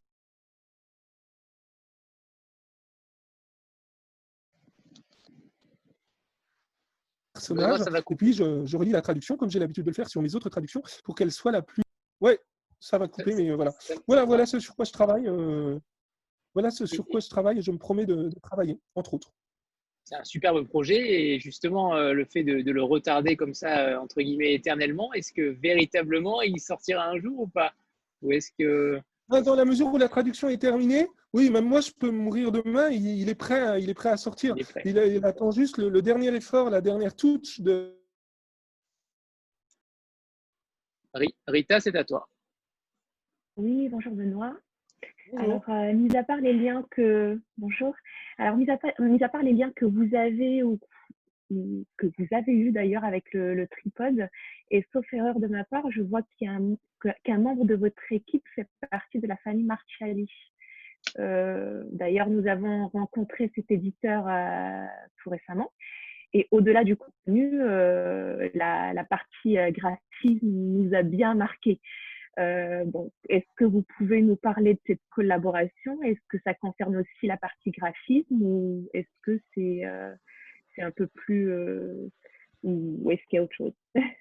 Non, mais je dois commencer par un, par euh, vous confesser qu'en fait le site n'est pas euh, terriblement à jour et qu'en fait Cyril est sur le site parce qu'il a, il a rejoint l'équipe au tout début du Nouvel Attila en 2014 pour quelques mois, mais c'était déjà un vieux compagnon de route euh, de la maison. C'est quelqu'un que j'avais rencontré, alors moi j'allais dire par hasard, sauf que pas du tout. Cyril était venu me, rendre visite à plusieurs reprises sur les salons, mais depuis le début d'Attila, c'était avant d'être éditeur, et puis avant d'être traducteur, parce qu'à la base, il voulait plutôt se diriger vers la, traduction, c'était d'abord un lecteur frénétique, un, collectionneur et un très très bon connaisseur de l'édition indépendante. Et donc avec un goût pour les marges, euh, à la fois en texte et en image assez fort. Et donc il venait régulièrement me voir sur des salons, me donner des nouvelles, me conseiller de travailler avec tel ou tel dessinateur ou tel ou tel musicien. Et puis euh, un jour, naturellement, en fait, en 2014, au moment de relancer le, le contemporain et notamment de défendre le texte de Gauze, j'avais besoin de me sentir un peu épaulé. Et donc à ce moment-là, j'ai voulu, euh, voulu avoir une équipe de, trois personnes. Donc je pense qu'ils étaient tous à mi-temps. Ils étaient évidemment pas salariés, c'était des super pigistes ou des hyper euh, freelance. Mais Cyril a fait partie des, trois membres fondateurs voilà, du, Nouvel Attila. Euh, mais disons que ce lien, donc, et puis après, voilà, il nous, il nous apportait pas mal de projets de traduction. La collaboration, c'est pas poursuivi en fait au-delà de, l'année 2014 et peut-être de début 2015, mais elle témoigne, le lien en fait témoigne quand même de, du fait que moi aussi j'aime énormément savoir ce que préparent les autres éditeurs et comment se forment les autres maisons d'édition. Et donc, en fait, au début de la revue, en fait, j'étais aussi dans la même position que Cyril. Quand j'ai créé ma revue, je l'ai envoyée à 100 maisons d'édition, 100 maisons d'édition dont j'avais découvert le nom en librairie, pour leur demander de m'envoyer régulièrement leur programme. C'est comme ça que je suis devenu proche de Finitude, de l'Arbre Vengeur, de Cambourakis, de, de pas mal de maisons dans, toute la France, puisque les maisons d'édition indépendantes étaient très représentées en, province. Euh, et, du coup, je me suis aussi, euh, voilà, j'étais vraiment euh, passionné par l'aventure Marchiali, qui était tout à fait iconoclaste, parce qu'en fait, je pense que c'est vraiment la rencontre humaine entre les quatre au départ qui a donné naissance à une maison d'édition. Je ne suis pas sûr qu'un seul des quatre, à part Clémence, qui était déjà éditrice professionnelle, avait cette ambition chevillée au corps depuis très très longtemps. Et je pense que c'est en fait une qualité, ça évite de se poser trop de questions et ça permet de donner toute la place à l'énergie créatrice du moment. Et moi, je me bénis de ne pas avoir fait d'études d'édition, euh, voilà, parce que sinon, je pense que je serais freiné par des tas de réflexes pédagogiques, de mécanismes comptables dans mes, dans mes relations. Le fait de ne pas avoir fait de formation, de ne pas avoir trop d'expérience avant, ça permet de désinhiber complètement l'éditeur dans ses choix et dans ses relations avec les auteurs, et ça donne une liberté, à mon avis, que n'ont pas euh, l'ensemble des, des collègues. J'ai très souvent, moi, des graphistes qui me disent, mais c'est incroyable toute la liberté que tu nous donnes, on ne retrouve pas ça dans nos autres, dans nos autres métiers. Et donc voilà. Et quand vous observez le travail de Guillaume Guilpart, puisque c'est lui qui réalise les gravures sur bois des éditions Marchali, vous avez là un bel exemple d'audace qui ne correspond pas aux critères de rentabilité euh, ou d'acceptation euh, du, marché, et qu'à un moment donné, cette époque, elle me semble avoir euh, être propice justement à l'expression des audaces et d'autres formes d'expression. De toute façon, l'édition indépendante, pour perdurer aujourd'hui, elle a vraiment besoin de se distinguer c'est un maître mot, ça doit devenir quasiment un, slogan, un mot d'ordre qu'on se garde toujours en tête. Clarine? Oui, bonsoir, euh, bonsoir à tout le monde, bonsoir Benoît. Euh, ma question, euh, je connais très peu votre maison d'édition, mais je suis là pour la découvrir un peu plus. Ma question se portera plutôt sur les essais et les manifestes, savoir quelle est la, la, part que vous leur attribuez sur, sur votre catalogue. Est-ce que vous avez un, un genre de quota que, vous souhaitez euh, respecter ou est-ce que vous publiez au fil des réceptions qui, vous sont proposées, qui vous intéressent? Et euh, est-ce que c'est systématiquement des choses que vous découvrez ou qu'on vous propose? Ou est-ce qu'il vous arrive, vous, de, bah, de commander euh, à un auteur ou à un philosophe un manifeste qui pourrait vous intéresser sur une thématique dans laquelle il est spécialiste? Ah, ça me frappe beaucoup cette question parce que vous dites que vous connaissez peu la maison d'édition et justement, elle est emblématique parce que les manifestes et les essais sont tout à fait récents dans l'histoire de la maison d'édition. Et je trouve que ça reflète bien cette forme de, coïncidence que le, la, manière dont ça s'est déroulé pour le moment, pour les, pour les deux petits manifestes en fait de Martin Page et de Carrion, font qu'en fait on a complètement euh, exploser les limites de notre public de romans traditionnels. Et donc, c'est comme si j'avais ouvert très grand la fenêtre de la maison d'édition, donc du catalogue, pas uniquement du, bureau. De toute façon, je n'ai pas de fenêtre, j'ai que deux meurtrières dans mon bureau, donc je ne peux pas les aérer très souvent. Mais ça a fait moralement un bien énorme à tout le catalogue, et moi-même, je me sens, ça paraît peut-être pas là, dimanche soir, mais je me sens beaucoup mieux depuis que j'ai rompu avec ma ligne euh, très étroitement romanesque. Alors, j'ai toujours sorti des romans dont, le genre était vraiment discutable, des romans poétiques, des romans théâtraux, des romans jeunesse, des, romans fragmentaires. Mais j'avais euh, vraiment très très peu, je n'avais franchi la ligne de la fiction qu'une seule fois, en publiant euh, les mémoires d'un preneur d'otages, Georges Courtois, qui en, en 1985 a pris en otage le palais de justice de la, de la Cour de Nantes avec un seul complice. Et, euh, et euh, là, c'est une histoire de rencontre humaine et de, de coup de foudre. Au moins, euh, voilà. Mais, mais la, session qui s'engage là est beaucoup plus significative. C'est-à-dire qu'elle a vraiment vocation à se prolonger parce que le manifeste contre Amazon et le manifeste de Martin Page, au-delà de la pénétration, ils ont d'abord un point commun, c'est tous les deux l'œuvre d'un écrivain qui est romancier par ailleurs. Ça veut dire qu'à l'intérieur même du processus de l'écrivain, il y a, comme chez Attila, ce passage de la fiction vers, le, vers les essais. Ensuite, ils sont très courts. Alors, il y a un mot que j'emploie souvent, ça va devenir un peu un cliché, c'est le mot lapidaire. C'est un mot que j'emprunte au, vocabulaire des, pierres précieuses. Euh, et puis, c'est des manifestes qui sont, voilà, qui, sont vraiment, qui ont un côté électrique direct. Ils n'ont pas été autant retravaillés que les romans, et j'assume ce fait que mon rayon essai ne sera pas le rayon des essais définitifs sur une question. Alors que mes romans, je peux quand même euh, assumer le fait que ce sont souvent les romans d'une vie. Euh, mais du coup, il y a un peu plus de légèreté dans cette partie essai et manifeste. Ils se lisent légèrement. Ils sont remplis d'une forme de, second degré. En tout cas, chez Martin Page, ça me paraît assez net. Peut-être plus que chez Carion, qui lui parle vraiment de, sa passion amoureuse pour les livres. Euh, et puis, il parle quand même de sujets. Il y a un point commun, c'est des sujets éternels. Euh, la bibliophilie, le rapport aux livres, le rapport à qui est-ce qui vend les livres qui est-ce qui conseille les livres, et puis la sexualité. C'est des sujets éternels, mais en fait, qui, euh, plus ça va, plus l'époque va, plus on s'aperçoit qu'il y a une urgence à remettre en cause les principes acquis sur, euh, sur ces deux questions. Et, euh, et c'est intéressant, c'est un, un romancier qui parle de la manière de vendre les livres et qui rend hommage aux libraires, et c'est un homme qui parle euh, de la sexualité pénétrative et de la manière dont peut-être c'est pas forcément la plus euh, aboutie et la plus efficace pour euh, nouer des relations heureuses, harmonieuses et de long terme avec ses partenaires sexuels. et c'est peut-être des catégories, les romanciers, les hommes, qu'on avait peu l'habitude d'entendre sur des questions aussi techniques et donc oui, j'ai très envie de, la prolonger, et même en termes de rythme, j'ai très envie qu'à chacune de mes rentrées littéraires, non seulement en septembre, mais aussi en janvier, pour rééquilibrer et redonner du poids à la rentrée de janvier, j'ai très envie qu'à côté de, de, mes fictions, il y ait maintenant traditionnellement un, essai ou un manifeste. Et alors vous me, vous me, demandez comment ils arrivent, euh, comment ils arrivent à la maison d'édition. Alors, euh, c'est euh, cet adjuvant que j'aime tellement, euh, c'est mon meilleur ami, c'est le hasard. Euh, je, défendrai beaucoup dans le, dans, le domaine des, textes français, je défendrai beaucoup ce que j'appelle le flair. Je, je, dis souvent que l'organe le plus important chez un éditeur, c'est le nez. Avant la découverte du texte, le nez. Après la découverte du texte et la rencontre avec l'auteur, les oreilles. Mais, euh, mais pour ces deux manifestes, en fait, je les ai découverts par hasard. Contre Amazon, je les ai découverts à Londres, dans une toute petite librairie de quartier de Chelsea, le quartier euh, francophone, un télo, bohème, euh, dans une édition anglaise. Alors, imaginez, un texte espagnol que je découvre dans une édition anglaise d'un éditeur québécois, dans une librairie londonienne, et dont l'agent est allemand eh ben euh, voilà, ça fait tilt dans ma tête. Je, cet auteur, en plus, je le connaissais parce que je connaissais ses romans. J'avais failli faire une offre à l'époque pour son recueil de, pour son essai sur la librairie euh, internationale. Et donc, euh, et donc j'ai acheté les droits en sachant très bien que c'était important de publier cette espèce de carte de visite, de signal d'alarme et de message de soutien à la librairie aujourd'hui. Et encore, j'avais pas prévu que le confinement passerait là. Quant au texte de Martin Page, euh, alors ça, c'est drôle parce qu'évidemment, je connaissais aussi euh, très bien le travail de Martin Page. On avait beaucoup, beaucoup d'amis communs. On s'était déjà croisés il y a une dizaine d'années dans des librairies euh, parisiennes. Il était déjà venu assister à des rencontres à Tila.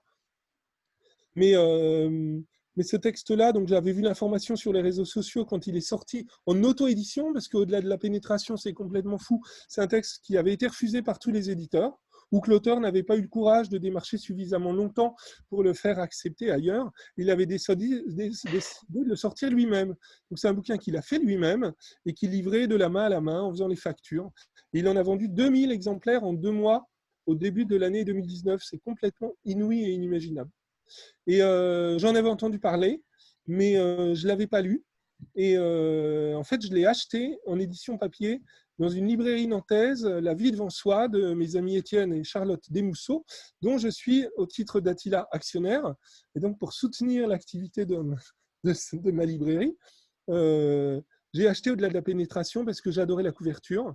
Et je séjournais à Nantes chez un ami dessinateur, Quentin Faucompré, qui a illustré plusieurs livres de Martin Page.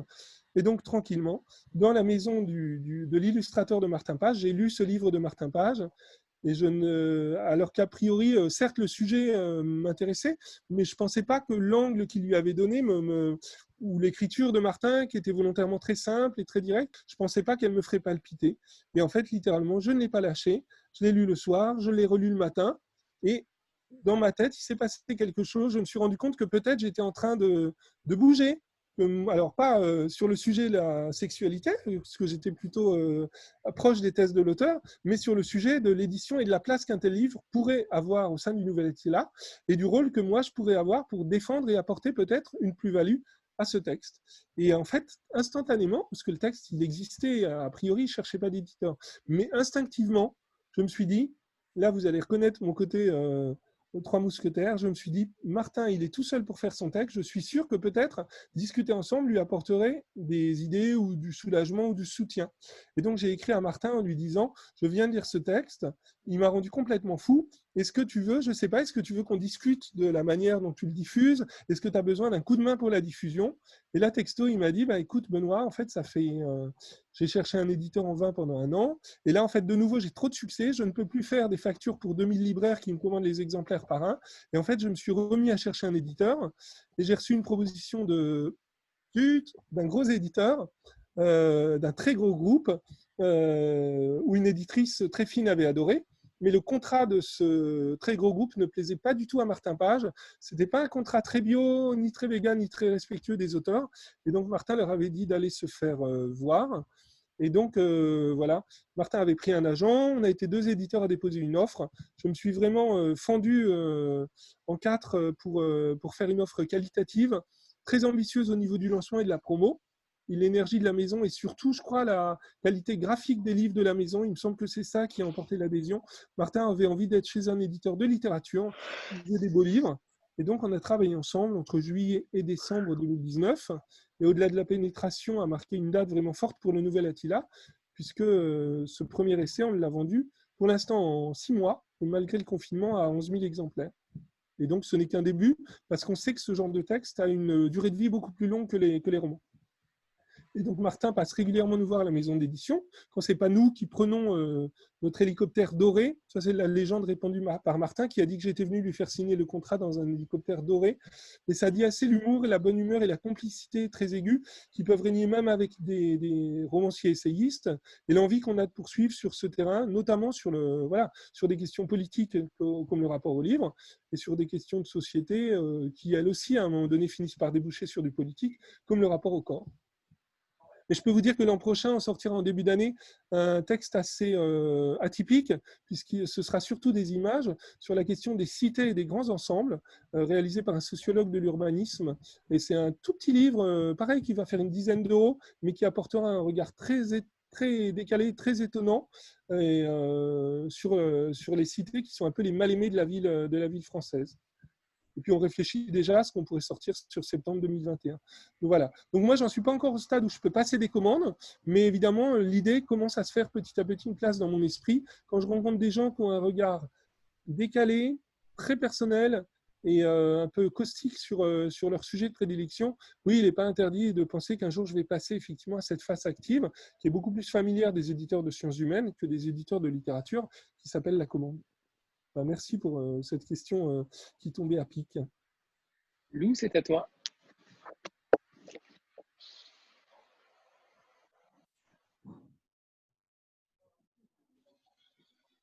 On t'entend pas, il faut activer ton micro.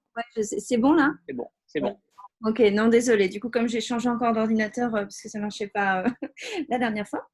Euh, oui, alors j'avais deux questions. Alors, il y en a une qui rejoint ce que vous avez dit au début sur votre organisation, du coup, en disant que vous étiez le seul permanent. Et je me demandais si c'était du coup un choix qui avait été fait en amont pour des raisons très précises ou si c'est un petit peu voilà, au fil de l'eau que ça s'est fait. Et après, j'ai une autre question. en fait, je suis en train de lire aussi Adelph, qui a été mmh. À l'heure. Je le trouve euh, merveilleux et euh, remarquablement écrit. Et euh, tout à l'heure, vous parliez d'un autre texte, notamment vous parliez de, la rythmique, du son. Et ce qui me frappe à la lecture de ce roman, Adelph, c'est la grande musicalité. Donc je me demandais si c'était un des choix que, enfin un choix, disons, très particulier pour vous lorsque vous cherchez un premier texte ou un texte disons, littéraire, si c'est vraiment la musicalité qui est au cœur de votre choix. Alors, je ne je suis pas forcément sûre par rapport à ce que vous avez pu citer aussi comme autre, comme autre texte, où je vois qu'il y a vraiment un engagement sur d'autres sujets. Mais en tout cas, voilà, c'est euh, une question que je me posais en amont. Euh, ben, je vais commencer par la question de fond parce qu'elle est quand même euh, plus, positive et plus prometteuse. Euh, oui, vous, en fait, concrètement, je vais pas vous, je pense que je vais pas vous surprendre en vous disant que la masse de manuscrits qu'on reçoit est telle qu'on ne peut pas lire du début à la fin tous les textes qu'on reçoit. On reçoit environ trois manuscrits par jour, soit 1000 par an, et donc on se fie à une intuition, à quelque chose qui ressort du texte, qui démarre souvent dans les premières pages. Et effectivement, euh, je, vais, rebondir là sur le son et la musicalité. Parmi les choses qui me happent, qui m'alpaguent et qui vraiment m'attachent durablement à un texte, il y a d'abord des questions de style, d'originalité du style, ou de rupture avec euh, certaines normes stylistiques. Et là-dedans, le travail sur le rythme, la longueur des phrases, que ce soit dans un sens très bref, très elliptique, euh, comme Marcel Poupée, comme Jérôme Bacelli, comme Gauze, ou à l'inverse, dans un sens au long cours, comme Isabelle Flatten, dont le début du livre est quasiment proustien, on ne sait pas si c'est Proust ou Maupassant, la première page d'Adelph, mais il y a quelque chose de très archaïque et de très passionnant. On est rassuré en se disant qu'on va, qu'on entame la lecture d'un bon vieux roman à l'ancienne. Euh, mais oui, le, rythme est très important pour moi. Euh, alors, non seulement le rythme, mais aussi l'oralité. C'est deux choses différentes. Le travail sur le rythme concerne uniquement le rapport des différents éléments dans la phrase, la place du nom par rapport à l'adjectif, la longueur des mots, des paragraphes, des chapitres. Il y a une manière aussi dans un texte, vous pouvez euh, agir sur la longueur des, phrases, mais aussi la longueur des chapitres, voire des parties, pour euh, créer une dynamique chez le lecteur. Mais ensuite, deuxième chose qui m'attire beaucoup, c'est l'oralité. C'est la manière dont la langue de tous les jours, la langue étrangère, peuvent être les onomatopées, les injures, peuvent être perçues et retranscrites par quelqu'un. Et là, il y a une dimension aussi de ma part un peu euh, politique, et je la partage avec un auteur dont j'ai publié un texte, mais inouï, c'est François Beaune.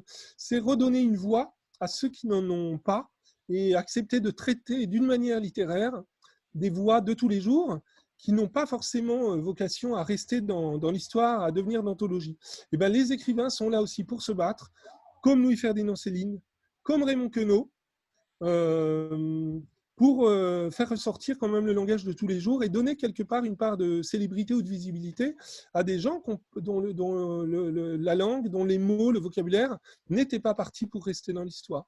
Et c'est pour ça aussi, je pense que beaucoup de textes sur l'usine aujourd'hui rencontrent du succès.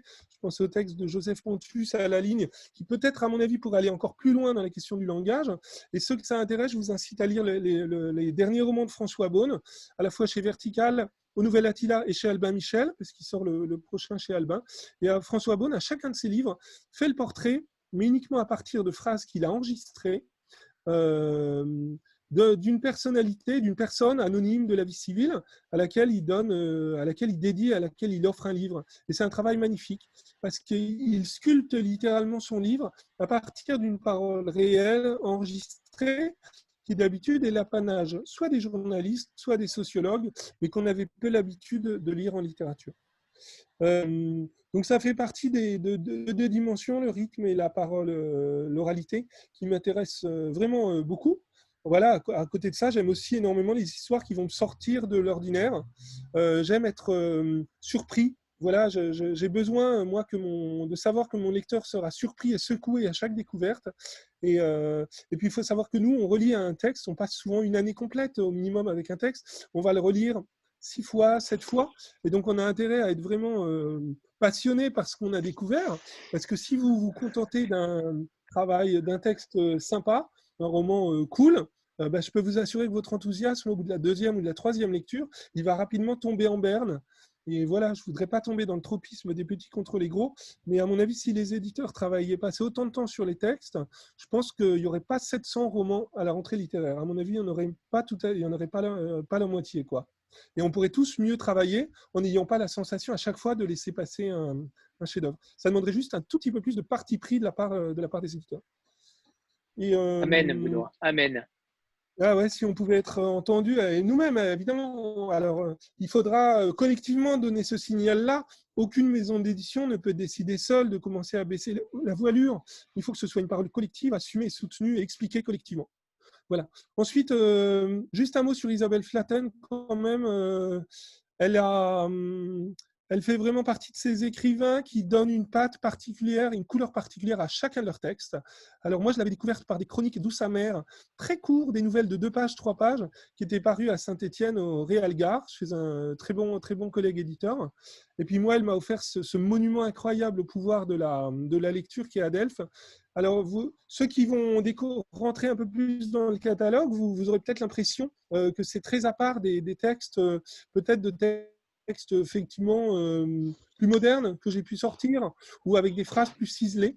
Et moi, j'ai tellement euh, l'histoire de, de chasser croisé amoureux de ces personnages, de révolte féministe avant l'heure et surtout d'amour euh, pour la littérature, avec encore la dimension sociale que le curé apprend à lire à sa bonne. J'ai complètement chaviré. Peut-être je n'aurais pas publié les autres livres d'Isabelle avant d'avoir découvert celui-ci, mais en tout cas, maintenant que j'ai travaillé avec Adelphes, j'ai déjà proposé plusieurs autres contrats à Isabelle pour plusieurs autres livres. Et l'an prochain, on sortira un roman dont je ne vous ferai pas le pitch parce qu'il est contenu dans le titre. Il s'appelle La folie de ma mère. Et il est dans une écriture tout à fait différente. Et euh, je me permets un conseil de lecture. Alors, je ne sais pas si on a beaucoup de place pour ça, mais euh, pour ceux qui cherchent une porte d'entrée dans le catalogue, parce que c'est souvent très important, il ne faut pas se gourer quand on. Bah, vous imaginez, c'est comme un premier rendez-vous galant. Vous allez être un peu attentif, à, attentif ou attentif à, ce que vous allez dire, ce que vous allez euh, consommer. Enfin, moi, je suis toujours euh, dramatiquement stressé par l'idée qu'il faut que je boive absolument la même chose que mon premier rendez-vous ou autre. Donc, je peux conseiller une porte d'entrée supplémentaire dans le catalogue. C'est L'interlocutrice de Geneviève Peignet. C'est une histoire euh, vraie, mais racontée par une poète. Geneviève Peignet a, suivi les derniers mois de vie de sa mère qui était atteinte de la maladie d'Alzheimer. Euh, et qui du coup s'isolait de plus en plus de, sa famille. Euh, et six mois après la mort de sa mère, en rangeant la bibliothèque, elle a découvert une collection entière de romans policiers Le Masque. Vous savez, c'était ces vieux romans qui existent toujours à couverture jaune, où paraissaient notamment Imogène et euh, Hercule Poirot. Agatha Christie était traduite en français dans Le Masque. mais aussi les aventures de Maigret. Et Geneviève Peignet s'apprête à jeter ses romans policiers qui ne l'intéressent pas tellement en tant que lectrice, mais elle en, ouvre un pour le feuilleter, et là, elle a un énorme choc. Hein. À l'intérieur du roman policier, elle reconnaît l'écriture de sa mère, et elle découvre que sa mère pendant les six derniers mois de sa vie, a tenu un journal, le journal de sa maladie et le journal de sa solitude, entre les lignes des romans policiers. Et elle a fait ça dans 24 volumes. En fait, elle écrivait euh, en bas de page, en haut de page, dans les marges, des choses très simples, très brutes, très fortes, comme j'ai mal à l'œil gauche, j'ai mal à l'œil droit, j'ai mal aux deux pieds. Il est 7 heures, Henri n'est pas venu me voir ce soir. Pour mes 80 ans, Henri m'a offert des roses. Des roses, c'est bien peu. L'infirmière est une peau de vache, elle veut me forcer à prendre ma douche, je ne veux pas, etc., etc. Et parfois même, elle s'introduisait dans les dialogues des personnages et elle répondait directement à l'inspecteur Maigret. Par exemple, Maigret demande Vous aimez l'omelette norvégienne? Et la mère de Geneviève Peignet répondait dans la marge Oui, c'est vraiment très bon, merci. Et quand elle a découvert ce, bah, vous imaginez le choc humain, et même moi, là, j'en tremble encore parce que j'ai vu les originaux des livres qui me sont passés entre les mains. Quand elle a découvert ça, elle a réalisé que sa mère avait une vie secrète et qu'elle était passée à côté de la vie intime de sa mère au moment le plus important où elle aurait pu réellement connaître euh, bah, l'intimité d'une souffrante, d'une mourante et d'une femme prête à tout confesser à la fin de sa vie. Geneviève a vécu dix ans avec cette matière brute dans la tête. Elle a tout relevé sur un cahier et dix ans après, elle a pris son courage à deux mains et elle a écrit un livre sur cette histoire et sur euh, l'aventure qui lui était arrivée. C'est donc un livre à trois voix, la voix des héros de romans policiers, la voix de la mère et la voix de la fille qui explique le travail qu'elle a dû faire sur elle-même, la culpabilité qu'elle a d'abord ressentie, et puis la manière dont elle a accompagné les derniers mots de sa mère. Voilà, ce texte s'appelle L'interlocutrice. Je l'ai sorti à la rentrée littéraire 2015. Et Augustin Trapenard nous avait fait l'amitié de nous dire que ce livre lui avait rappelé sa grand-mère et avait réussi à le faire pleurer. Voilà, c'est un texte très pur, très court, avec une maquette magnifique d'un graphiste euh, parmi mes favoris, Félix de Margne, de l'agence Chéri. Mais c'est aussi une bonne porte d'entrée dans le rapport d'Attila à la littérature et au livre un peu excentrique d'un point de vue graphique. Merci Benoît, c'est très intéressant justement cette porte d'entrée dans le catalogue. C'est une question qui revient souvent, donc merci de l'avoir anticipé. Euh, merci. Euh, Isabelle, c'est à toi.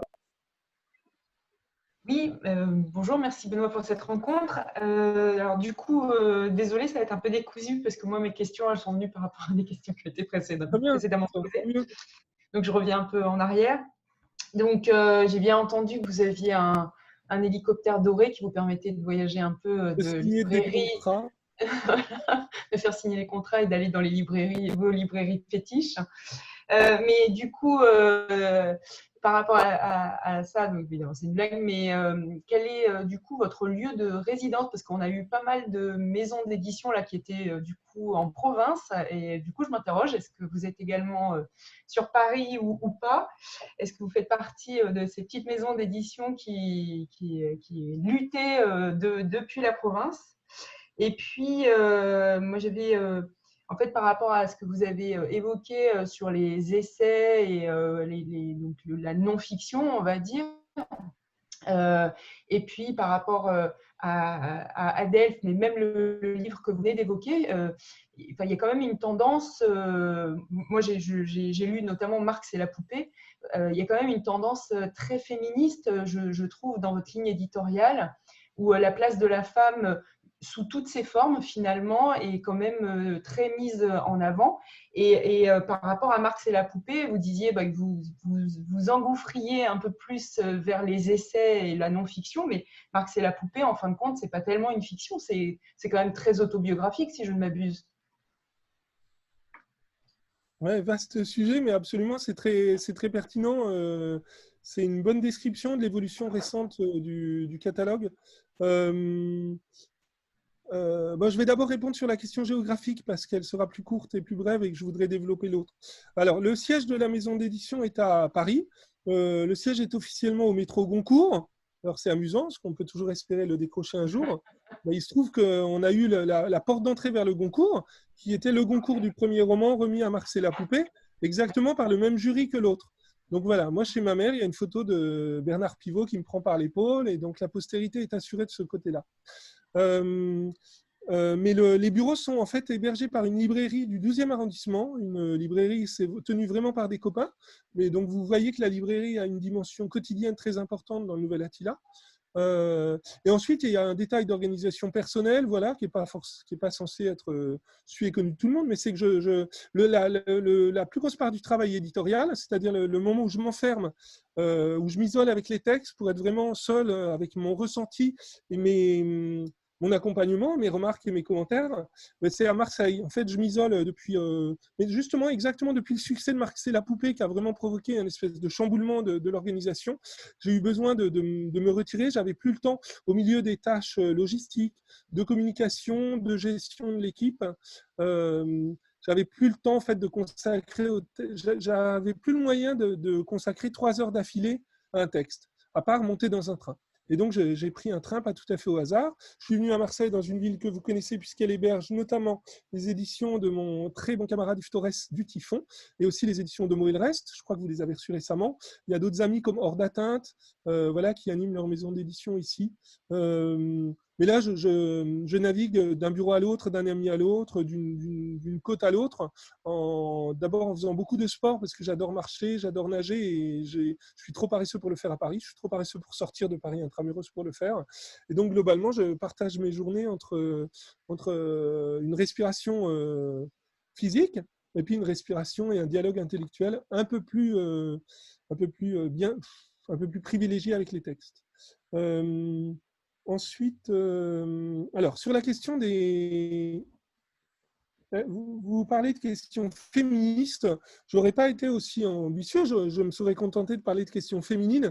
Mais c'est vrai qu'on est euh, hyper content de voir que la, part féminine du catalogue s'est complètement développée là, depuis, ça a, ouais, depuis 2017 en fait.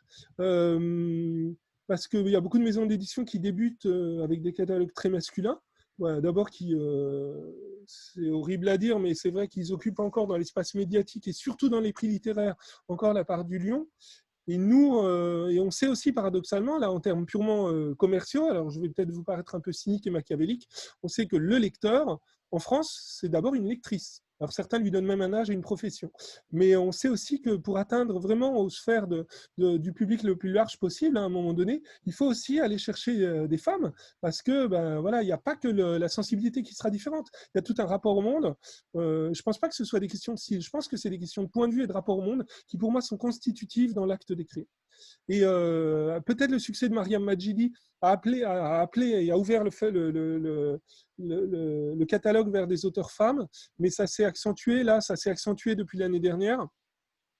Ça s'est accentué euh, avec euh, Constance Clore, Marie-Pierre Lafontaine.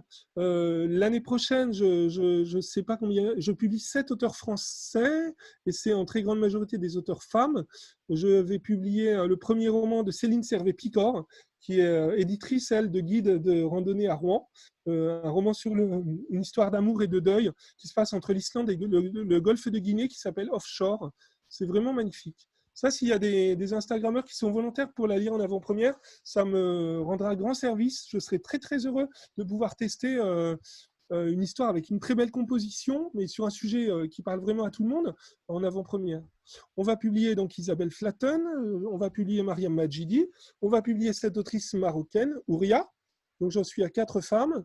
on va publier un roman sur Jane Austen, un roman qui imagine que Jane Austen vit aujourd'hui en France, dans la Drôme, et qu'elle écrit ses livres directement en français et qu'elle remporte un succès fou euh, euh, d'une autrice d'origine anglaise qui s'appelle Mary Dollinger. Alors, Dollinger, c'est pas du tout anglais, c'est alsacien, c'est Mary Dollinger. J'en suis donc à cinq autrices sur sept.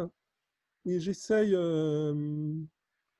mais j'essaie quand même. Euh, ah, et Kevin, voilà. Donc, cinq autrices et deux auteurs. Les deux auteurs euh, masculins étant euh, Jacques Rousset, l'auteur de Border, et Kevin Lambert, l'auteur de Querelle, dont on va publier pour chacun de ces deux le, deuxième roman. Donc, on peut dire que jusqu'à présent, ça s'était rééquilibré. Et je pense que les femmes vont prendre le pouvoir l'année prochaine au sein du catalogue et qu'elles vont devenir rapidement majoritaires. C'est pas un choix. Alors, je ne vais pas tirer une gloriole inutile. C'est conscient parce que j'ai vu ce processus se dérouler. Et à mon avis, c'est la conséquence des succès. Je pense que c'est la conséquence des succès médias de Geneviève Peigné, puis de, puis de, Poupée, puis sans doute euh, la conjonction, le fait qu'on est sorti à Delphes, l'histoire euh, d'une rétro-révolution féministe complètement folle, où les femmes mènent les hommes par le bout du nez, en même temps que, que Querelle, ce roman euh, dont les héros sont un, ouvrier homo et une femme hyper ouverte, hyper large sexuellement, mais qui sont deux héros magnifiques, deux perdants magnifiques, très revendicateurs, qui ramènent la fierté sur les questions de genre et les questions d'identité. Je pense qu'en fait, c'est effectivement un des champs qui a dû être euh, perçu le plus euh, ostensiblement par, le, par les écrivains. Je pense que voilà ce qu'on percevait nous, il y avait la, question de la lutte sociale, il y avait la question de, des audaces sur la forme fragmentaire dans les textes, c'est-à-dire qu'on aime bien les romans avec des chapitres assez courts, assez percutants, et il y avait forcément cette question du rapport à la féminité ou des rapports entre les sexes. Et puis, vous avez entendu le, résumé du roman marocain que je vous ai fait tout à l'heure. Je ne vous ai pas raconté toute la deuxième partie du roman, où le petit garçon androgyne, en fait, euh, une fois devenu grand, une fois échappé à ses deux grands-parents euh, sorciers et dragons, euh, voyage à Paris. Et là, il y a une histoire de transformation complète au niveau du rapport, au niveau du rapport entre les gens.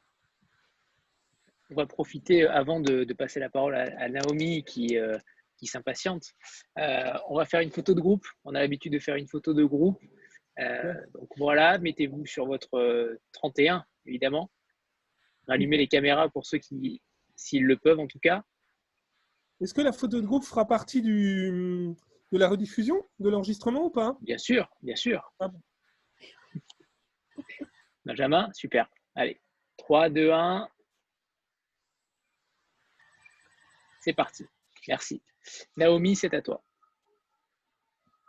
Je prends des notes. non, non, non, pas tant. Alors, euh, dans votre euh, avant-propos, vous aviez mentionné que vous ciblez quelques auteurs français choisis, je cite. Donc, ma question est la suivante. Euh, comment procédez-vous pour choisir des auteurs en particulier qui ont été oubliés ou écartés du canon littéraire, en tout cas tel qu'il est proposés euh, par l'institution scolaire euh, notamment. Donc, quels sont les critères qui vous permettent de choisir un auteur ou une autrice plutôt qu'un autre ou qu'une autre? J'y répondrai en deux temps à cette question. D'abord parce qu'elle euh, concerne essentiellement le travail de réédition que euh, sur lequel j'ai insisté davantage par le passé et un petit peu moins le travail sur les nouveaux écrivains euh, sur lequel j'ai mis l'accent depuis 2014. Mais elle peut quand même s'appliquer aux deux. En tout cas, le rapport au canon littéraire, c'est sûr qu'il s'applique aux deux.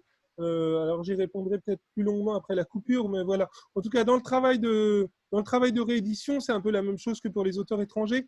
On est, on est sensible autant au choc qu'à l'injustice euh, qui les a entourés.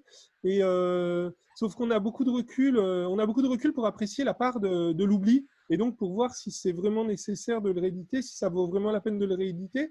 Et le message que ce livre pourrait porter aujourd'hui, et le message que pourrait aussi porter le récit de, l'oubli. Parce que pour moi, la genèse du texte fait presque autant partie du projet éditorial que le texte lui-même. Euh, d'autant que parfois, il y a des textes qu'on a envie, où l'auteur est toujours vivant, il a envie peut-être de les réécrire. Jack Abay faisait toujours une nouvelle relecture de ces textes réédités. Parfois, c'est la traduction qu'il faut revoir. Parfois, l'auteur a envie de rajouter une partie, de modifier euh, son texte. Il y a même un auteur, euh, je crois qu'il est mexicain, Frézanne, qui, supporte, qui, à chaque réédition de, ses romans, modifie quelque chose. Ces textes sont perpétuellement mutants, ils ne supportent pas que ça reste statique. Euh, voilà, ça c'est pour la partie réédition. Pour la partie contemporaine, je vais y réfléchir le temps de la coupure et puis je vais vous, je vais vous répondre juste après. Mais ça, ça m'importe, ouais, le, canon. Je préfère le canon euh, qui tire des boulets, moi, que le canon euh, littéraire des écoles et des universités. Vous venez de me fournir un super slogan, Naomi, pour la suite. là où, là où Attila tire des, des, coups de canon, on tire aussi dans le canon, dans le canon littéraire. Voilà, ça alors, euh, du coup, voilà. Comment est-ce que, comment, est-ce que je choisis les manuscrits et au moment où je les choisis quelque part, est-ce que je fais, comment est-ce que je mesure cette originalité ou cet écart à la norme? Euh, Évidemment, ce n'est pas une obsession. Euh, sinon, je pense que j'aurais jamais publié Adelph parce que pour le coup, je pense, comme c'est un des livres que vous avez beaucoup lu, c'est, je pense que c'est mon récit le plus le plus traditionnel à ce jour.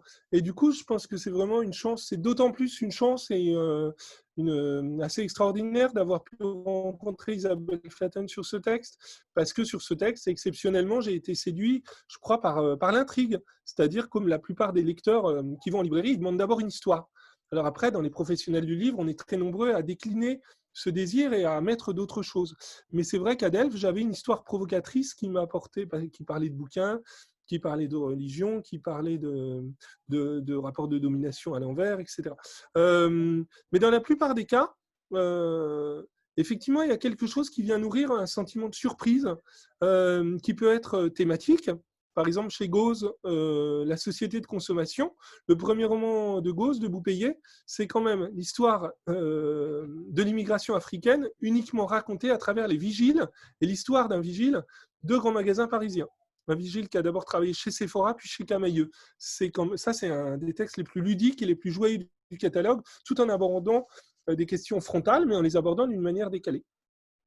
Là, j'étais surpris par la thématique, puis j'étais surpris par, la forme, parce que la plupart du, premier roman de Gauze, c'est raconté en aphorisme de 4 à 5 lignes, et l'ensemble, à mes yeux, formait un roman, mais visiblement pas aux yeux de Gallimard ou d'Actes Sud, qui avaient tous les deux refusé le texte, en disant à peu près euh, Nous avons beaucoup aimé votre journal, maintenant bon courage pour en faire un roman. Bah, ce journal, il s'est vendu à 50 000 exemplaires parce que moi, je n'étais pas obsédé par le canon et par euh, la forme étroite du roman euh, à la Palpa ou à la Balzac ou, ou à euh, enfin, ou, à celle du XXe siècle. pour prendre d'autres exemples, bah, Kevin Lambert, j'ai été surpris. Kevin Lambert qui s'inscrit aussi dans un tissu de référence très classique, notamment Jean Genet, bah, néanmoins, lui aussi, la thématique euh, d'un homo embauché dans une Syrie en grève, elle est complètement euh, singulière et inattendue. Et puis là-dessus, il la redouble d'un style alors qui puise aux sources du classicisme, mais qui le renouvelle en l'explosant. Il a des très belles phrases avec un lyrisme euh, musical incroyable pour décrire le travail en usine et la situation socio-économique de ses ouvriers. Et puis en même temps, là-dedans, il introduit des tas de, fantaisies grammaticales, d'ambiguïtés grammaticales, de registres de langue, tantôt anglais, tantôt québécois, tantôt archaïque. Euh, et du coup, c'est une langue un peu carnavalesque, un peu bariolée qui m'a beaucoup plu, qui m'a beaucoup parlé. Jacques Housset, lui, l'auteur de Border, c'est une phrase qui est composée de, minuscules fragments de phrases avec des répétitions, mais et c'est des mots de tous les jours. Mais en fait, le rythme est tellement resserré et les répétitions tellement fines et le sujet tellement sensible et proche de l'auteur que ça dégage une poésie absolument intense. Je lui dis, tu es le seul qui arrive à créer de la poésie avec des mots bruts et vulgaires de tous les jours. Donc mes surprises vont souvent chercher du côté de la langue, assez régulièrement du côté de la thématique, et c'est en cela, je dirais que peut-être le catalogue a, pas forcément l'honneur, mais au moins l'avantage de s'écarter du canon. Une petite anecdote concernant un auteur concernant cette phrase, c'est pas du roman ou c'est pas de la littérature. Nous, pour avoir accepté beaucoup d'auteurs qui avaient, euh, rencontré des fatalités et des malédictions éditoriales, c'est une phrase qu'on a souvent entendu rapporter. Euh, et par exemple, Edgar Hilsenrath, l'auteur allemand de Fuck America, du Nazi et le Barbier et de Nuit, il a cherché un éditeur, euh, enfin, il a trouvé, un, à part son tout premier éditeur allemand, mais qui n'a publié qu'un livre. Les autres éditeurs, il a mis peut-être 15 ans ou 20 ans à les trouver.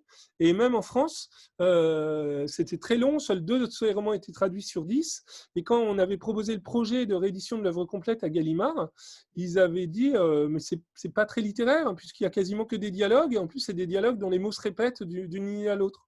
En fait, il y a chez les, chez les gens qui travaillent dans le sérail depuis longtemps, il y a parfois une espèce d'immobilisme ou de statisme, d'impossibilité à sortir de leurs habitudes littéraires, de lecture, mais aussi certainement de, travail. C'est Anthony qui applaudit. Euh, et c'est vraiment dommage parce que pour moi, ça traduit une forme d'immobilisme, mais également d'immobilisme du cadre. Or, on vit quand même dans un monde mouvant et on travaille quand même sur de la matière mouvante. Il faut quand même imaginer qu'un lecteur, il va jamais lire un livre de la même manière. Vous, savez, vous êtes bien placé, je pense, pour savoir qu'un texte, quand vous lisez à 20 ans ou à 40 ans, c'est rarissime que vous éprouviez exactement les mêmes impressions au même passage.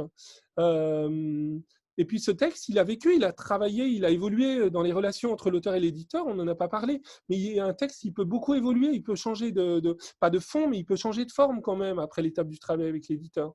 Et moi, j'insiste beaucoup sur ce fait qu'on travaille sur du vivant et qu'il faut revendiquer notre côté de gens vivants.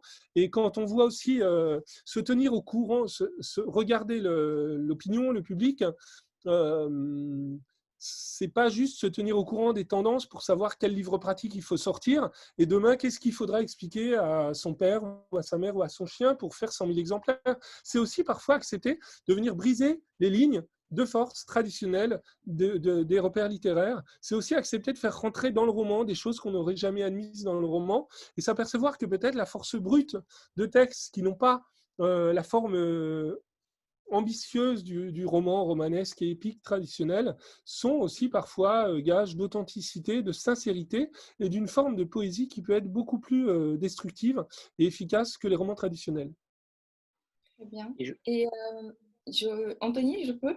Vas-y, vas-y, bien sûr, avec grand plaisir, Naomi. Donc, j'avais une question pour prolonger votre propos au sujet des auteurs qui sont décédés, notamment Hélène Bessette. Euh, que j'ai connu grâce à vous, en fait, que je ne connaissais pas du tout. Donc, euh, quand on parle de la littérature du XXe, en général, euh, c'est Duras, c'est Sarraute, voilà. Et donc, je voulais savoir qu'est-ce qui vous a interpellé chez elle et, qui vous a amené à vous dire oui, il faut que je publie ces œuvres complètes parce que c'est quand même une grosse entreprise qui est assez risquée pour une autrice qu'on ne connaît pas du tout. Donc, quel est l'aspect euh, de son œuvre littéraire qui vous a autant frappé, autant interpellé euh, jusqu'à avoir cette ambition de publier l'intégralité de ses œuvres, que je m'empresserai de me procurer par ailleurs. Bah, merci beaucoup de poser cette question. Vous mettez l'accent sur un point du catalogue, alors qu'il est loin d'être un point de détail, puisque B7, on publie entre deux et trois romans par an, et que très rapidement, elle va devenir, elle est sans doute déjà, avec sept livres, l'autrice la plus euh, importante du catalogue, alors même qu'elle est relativement discrète. Et d'ailleurs, on la publie euh, non pas sous l'enseigne du Nouvel Attila, mais on la publie dans un label à part qui s'appelle Othello, qui est un label d'œuvres euh, un peu plus rares, un peu plus délicate à définir. Euh, certains diraient expérimental. Moi, je dis que c'est un laboratoire. Euh, la spécificité d'Othello, c'est que les livres n'ont jamais ni le même format, euh, ni la même maquette, ni le même logo. Parce que pour les coups, hein, Othello a un logo qui change, qui est redessiné par le graphiste à chacun des livres. Ça, à mon avis, c'est du jamais vu dans, l'histoire de l'édition. Et Hélène Bessette, là-dedans, euh, bah, il faut que je dise un mot sur elle parce que je pense que c'est quand même la grande inconnue euh, parmi les, auteurs ou autrices qu'on a évoqués ce soir. Donc sa carrière est derrière elle, puisqu'elle a vécu entre 1918 et 2008, si je ne me trompe pas. Elle a écrit 14 euh, romans, enfin 13 romans et une pièce de théâtre, qui ont tous été publiés chez Gallimard par les soins de Raymond Queneau dans les années 50 et 60. Alors vous allez me dire, bah, publié chez Gallimard, euh, à la même époque que Duras, et d'ailleurs soutenue et aimée par Duras et Beauvoir, elle a dû avoir tout le succès pour elle. Et c'est là qu'on replonge dans les pièges de l'histoire littéraire. À l'exception d'un seul livre, Hélène Bestet n'a jamais vendu un ouvrage à plus de 600 exemplaires. C'est vraiment pas beaucoup, il faut que je vous le dise. Et on estime à peu près, euh, alors ça c'est quelque chose qui ne change pas d'une époque sur l'autre, on estime aujourd'hui que la moyenne des ventes d'un premier roman, vous n'allez pas en revenir, c'est entre 400 et 500 exemplaires, quelle que soit la taille de la maison d'édition. C'est-à-dire que même Gallimard ou POL, sur des premiers romans qui n'ont pas de presse, pas de librairie, ils doivent vendre à peu près autour de 400 exemplaires d'un livre. Le problème, c'est que si vous faites ça à chaque livre, alors là, vous êtes sûr euh, que votre auteur perd il tombe dans la poubelle de l'histoire littéraire. Mais bon, parfois, il y a des gens qui font les poubelles, des chiffonniers, et qui, récupèrent les choses. Alors, Hélène Bessette, elle avait, comment on peut expliquer cette espèce d'insuccès euh, permanent? D'abord, Hélène Bessette ne venait pas du Sérail, elle ne venait pas du milieu, elle n'habitait pas Paris. C'était une institutrice, femme de pasteur, autodidacte. C'est un détail qui avait énormément frappé Queneau, qui se demandait comment une femme aussi novatrice, aussi euh, intelligente et réfléchie, pouvait euh, être sortie quasiment de nulle part. Euh, ensuite, il y a justement, ça c'est une première chose. Aux yeux des journalistes et tout, elle n'offrait pas, peut-être pas les, catégories qu'on apprécie traditionnellement dans l'image traditionnelle d'un auteur.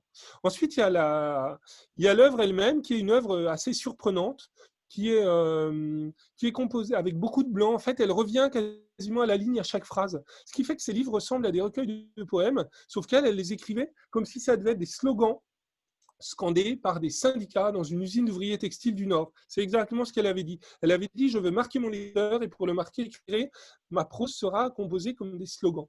Et, euh, en plus, euh, elle, s'était fixé un objectif, c'est que dans la plupart de ses livres, de ses romans, parce qu'il c'est des romans qu'on peut à peu près résumer, il ne devait y avoir ni intrigue, ni décor, et euh, pour les personnages, il fallait vraiment euh, y relire à deux fois. Donc en fait, c'est des romans avec des, personnages, des voix, des dialogues. Euh, mais ensuite, voilà, il y a quelques indications spatiales, temporelles, très peu, mais il y a beaucoup de couleurs, beaucoup de sensations, beaucoup de rythmes, beaucoup de, de questions sur la psychologie des personnages. Mais c'est des romans très difficiles à résumer. Alors, la semaine prochaine, on va sortir en librairie son premier roman autre porte d'entrée dans le catalogue. Parce que c'est son roman le plus linéaire. Euh, c'est celui, euh, le seul qui raconte une vraie histoire. Euh, voilà, ça s'appelle Lily pleure. ça se passe en Provence. C'est l'histoire d'une jeune fille martyrisée par sa mère, enfin pas martyrisée justement, étouffée par sa mère poule, qui s'occupe tellement d'elle qu'en fait elle l'empêche, elle critique ses relations et en gros elle l'empêche de garder un mari. Et donc, c'est un mélodrame vraiment dans la plus belle tradition du genre, qui s'appelle Lily pleure et qui peut être une première introduction à son genre. Il y a un deuxième livre qui constitue une très bonne introduction. Ça s'appelle Ida ou le délire. Ida ou le délire, c'est l'histoire d'une bonne euh, dans, une, dans une maison bourgeoise, euh, très discrète, très effacée, insignifiante, qui ne dit jamais un mot plus haut que l'autre, et en fait, euh, un jour, cette bonne meurt écrasée sous les roues d'un camion devant chez elle. C'est en fait le monologue de sa patronne, scandalisée parce qu'elle a oublié, la bonne a oublié de donner son préavis avant de se faire écraser. Donc c'est un monologue euh, hypocrite, euh, totalement raciste socialement, de, des classes dominantes à l'égard des classes euh, bah, travailleuses et laborieuses, exceptionnelle, qui fait défiler toute la bourgeoisie euh, qu'on imagine du Mans, de la ville du Mans, puisque l'auteur, l'auteur a vécu au Mans, voilà, en, en, montrant ce que peut être, ce que peut devenir la vie d'une personne effacée et trop discrète, d'un personnage effacé et trop discret après sa disparition. Et ce roman sorti, il existe en grand format chez Attila à 16 euros. Il sortira en poche chez Point Seuil à la fin de l'année avec une préface d'une écrivaine que j'aime beaucoup, Lola Lafont. Alors je rebondis, je rebondis euh, parfaitement, euh, Benoît, sur l'histoire sur du poche, justement. Euh, est votre, quelles sont vos pratiques sur, sur ce phénomène? On sait que certaines maisons d'édition préfèrent garder au sein du, au sein du giron de la maison mère, d'autres préfèrent vendre les droits pour avoir un peu plus de trésorerie. Quelle est votre politique là-dessus? Ah, on, arrive à des questions vraiment techniques. C'est bien parce que je crois que je suis en train, on est en train d'exploser votre record. On a dépassé largement les, durées, mais oublier la notion du temps, c'est aussi, un, but important pour un éditeur. Si vous lisez un livre de, 600 pages et que vous avez l'impression de n'en avoir lu que 50, c'est que l'écrivain est vraiment talentueux. J'espère que, voilà, que, vous, n'êtes pas lassé de, l'entretien. Euh, en fait, euh, j'ai plutôt une tendance euh, spontanée, euh, c'est-à-dire j'ai toujours beaucoup de projets d'édition. Et euh, je dois dire qu'à plusieurs étapes de ma carrière, j'ai bien imaginé créer une collection de poches au sein, au sein d'Attila. mais il faudrait du temps pour la défendre, il faudrait des énergies, il faudrait quasiment créer une équipe ex nihilo pour pouvoir la défendre parce que si ce sont souvent les mêmes journalistes, ce sont rarement les mêmes libraires qui défendent la littérature en poche et en grand format. Et puis, c'est une économie tout à fait différente. Euh, on a beau diminuer le format, le coût d'impression, euh, lui, n'est pas divisé par deux quand on imprime un livre de poche. Et euh, c'est un seuil de rentabilité qui est quand même assez élevé. On estime que quand on imprime un poche à un tirage suffisant pour être représenté sur tout le territoire, il faut en vendre au moins 4 à 5 000 exemplaires pour rentrer dans ses frais et commencer à gagner un peu d'argent. C'est-à-dire que si on crée une collection de poches, il faut le faire d'une manière ambitieuse et visible en créant très vite tout un catalogue à l'exemple, je pense, de celui parmi les collègues qui a le mieux réussi en la matière, c'est Oliver Gallmeister, qui en, cinq ou six années a déjà créé deux chartes différentes, l'une et l'autre également belles, et qui ne se contente pas de rééditer des titres de son catalogue, mais qui va en chercher des nouveaux à l'extérieur, tout en s'offrant au passage une nouvelle traduction, par exemple de Kurt euh, Vonnegut, euh, magnifique traduction réalisée par William Tonnerre. Donc je dois dire que j'ai souvent caressé cette envie mais que pragmatiquement, je fais une confiance instinctive à mes partenaires que sont les éditeurs de poche. D'abord, ce sont souvent des éditeurs d'une jeune génération, ce sont souvent des éditrices, c'est souvent un point de vue très complémentaire sur la littérature qu'on peut défendre. Et puis, euh, l'éditeur de poche, il est là pour amplifier votre succès. Et dans le meilleur des cas, vous travaillez ensemble, c'est-à-dire qu'il sort souvent le titre qu'il vous a acheté en même temps que vous, vous sortez le deuxième livre de l'auteur. Et ça, ça crée une spirale euh, constructive, euh, dans le meilleur des cas, une spirale du succès qui peut être super. C'est toujours agréable finalement d'être deux à défendre un auteur. Moi, je n'ai pas ces prétentions à l'exclusivité ou à la possessivité. J'aime bien travailler en équipe et je trouve qu'en matière de communication, c'est vraiment, c'est vraiment indispensable. Euh, voilà, c'est un éditeur qui va trouver, apporter son regard, trouver ses propres mots et réécrire une quatrième de couverture entièrement autonome pour défendre le texte.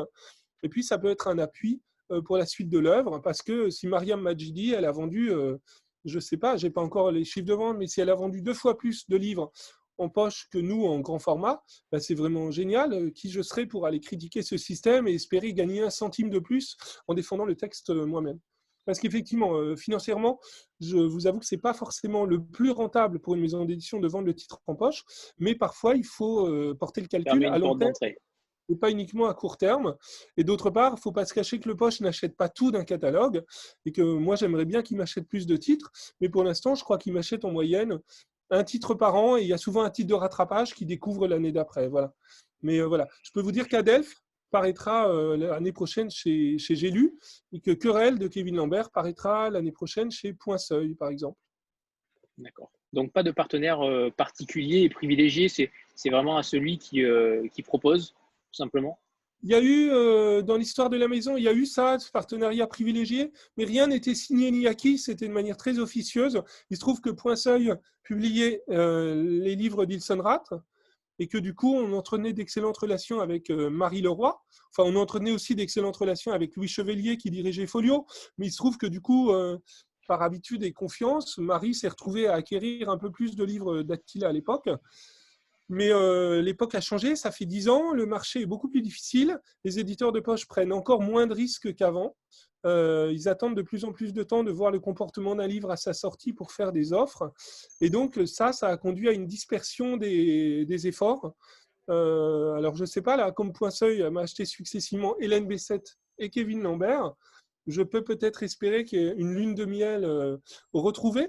Mais euh, voilà, je n'ai pas d'éléments objectifs à, ce jour qui me permettent de vous, de vous l'annoncer.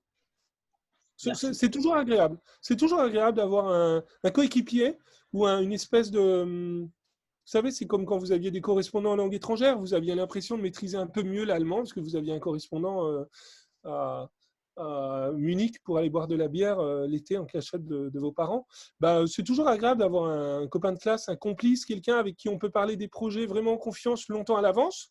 Et ben, on va dire que pour le moment, tous les éditeurs de poche sont voilà, de fait mes complices et que si un jour un complice privilégié se dessine, euh, ça sera vraiment chouette, un chouette mouvement. Mais ce n'est pas encore le cas. Voilà. Stéphanie? Euh, Oui, moi j'ai vu sur le site internet euh, du Nouvel Attila qu'il y avait un, prix. alors, je n'ai pas trop compris si ça avait, été, ça avait été créé par la maison d'édition, justement, parce que c'est assez inédit. Donc, c'est le prix Nocturne qui, qui, serait décerné à un livre qui n'a pas été depuis longtemps. Enfin, je ne sais plus comment vous avez mis ça. Épuisé. Oui. Et euh, donc, bah, est-ce que vous pouvez expliquer un peu? Parce que c'est, enfin, je pense que c'est assez rare d'avoir euh, une maison d'édition qui a son propre prix et euh, apparemment il a 10 ans le prix, enfin même plus. Donc voilà, je, je, connaissais pas. une fois, une, fois vous, vous, aimez, vous, je suis content que vous reveniez autant sur l'histoire et les fondamentaux de la maison. Vous, devez bien aimer les romans historiques, Stéphanie, non Je me trompe? Euh, En fait, ce prix, il a existé six années. Six années, ça a aussi été le. Il, a existé dix années, pardon. Il a existé dix années, mais ça fait euh, cinq ou six ans, voilà, que j'ai arrêté, qu'on a arrêté de l'organiser, parce que euh, on était tout seul à l'organiser, et le principe était simple.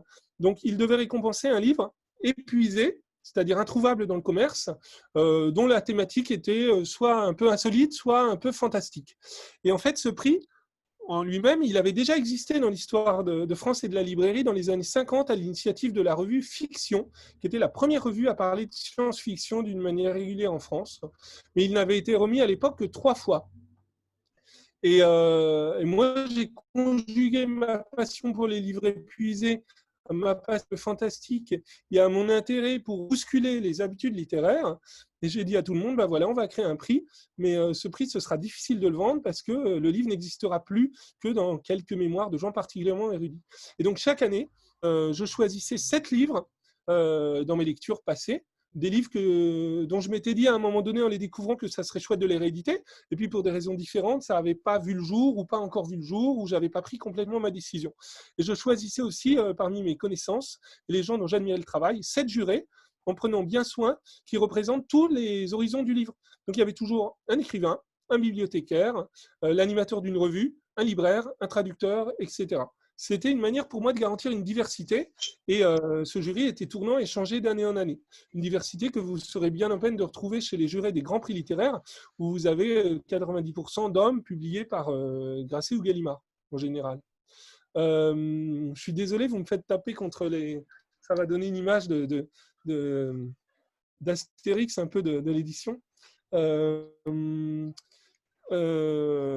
C'était génial en fait. C'était génial parce que je faisais découvrir euh, des textes totalement insoupçonnés à des gens qui, qui m'offraient un regard que moi j'aurais jamais soupçonné.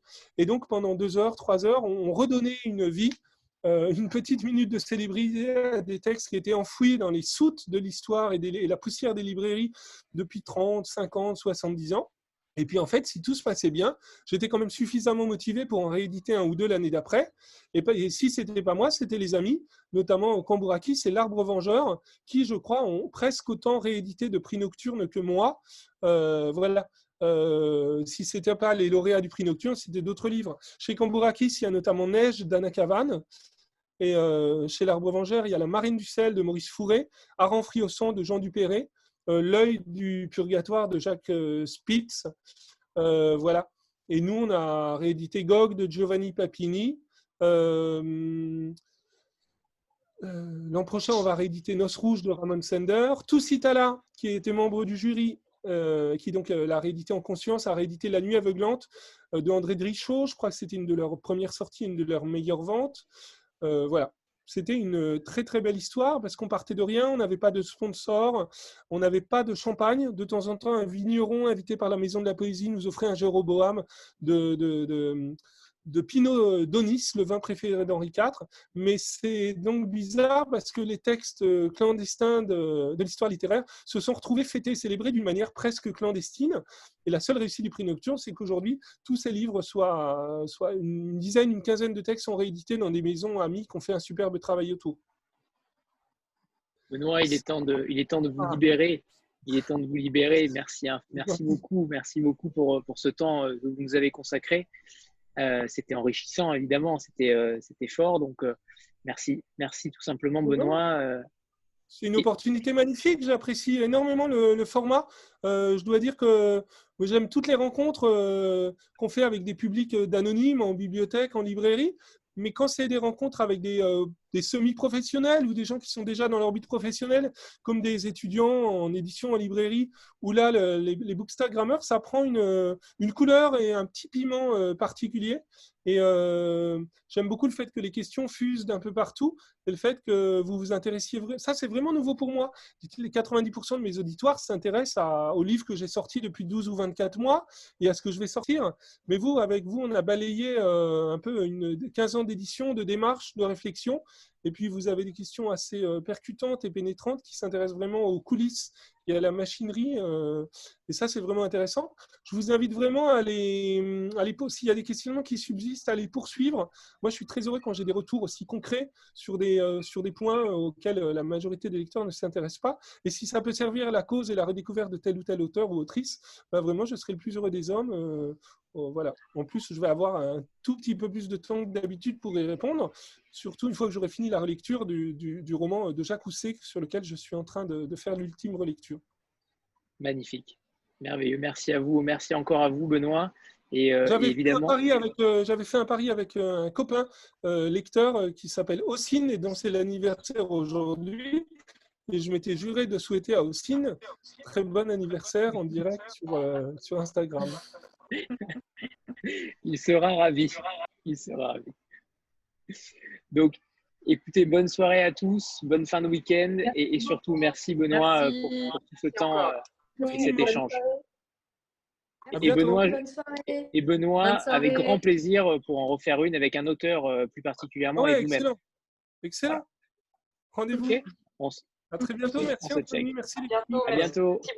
Au revoir tout le monde. À bientôt. Salut tout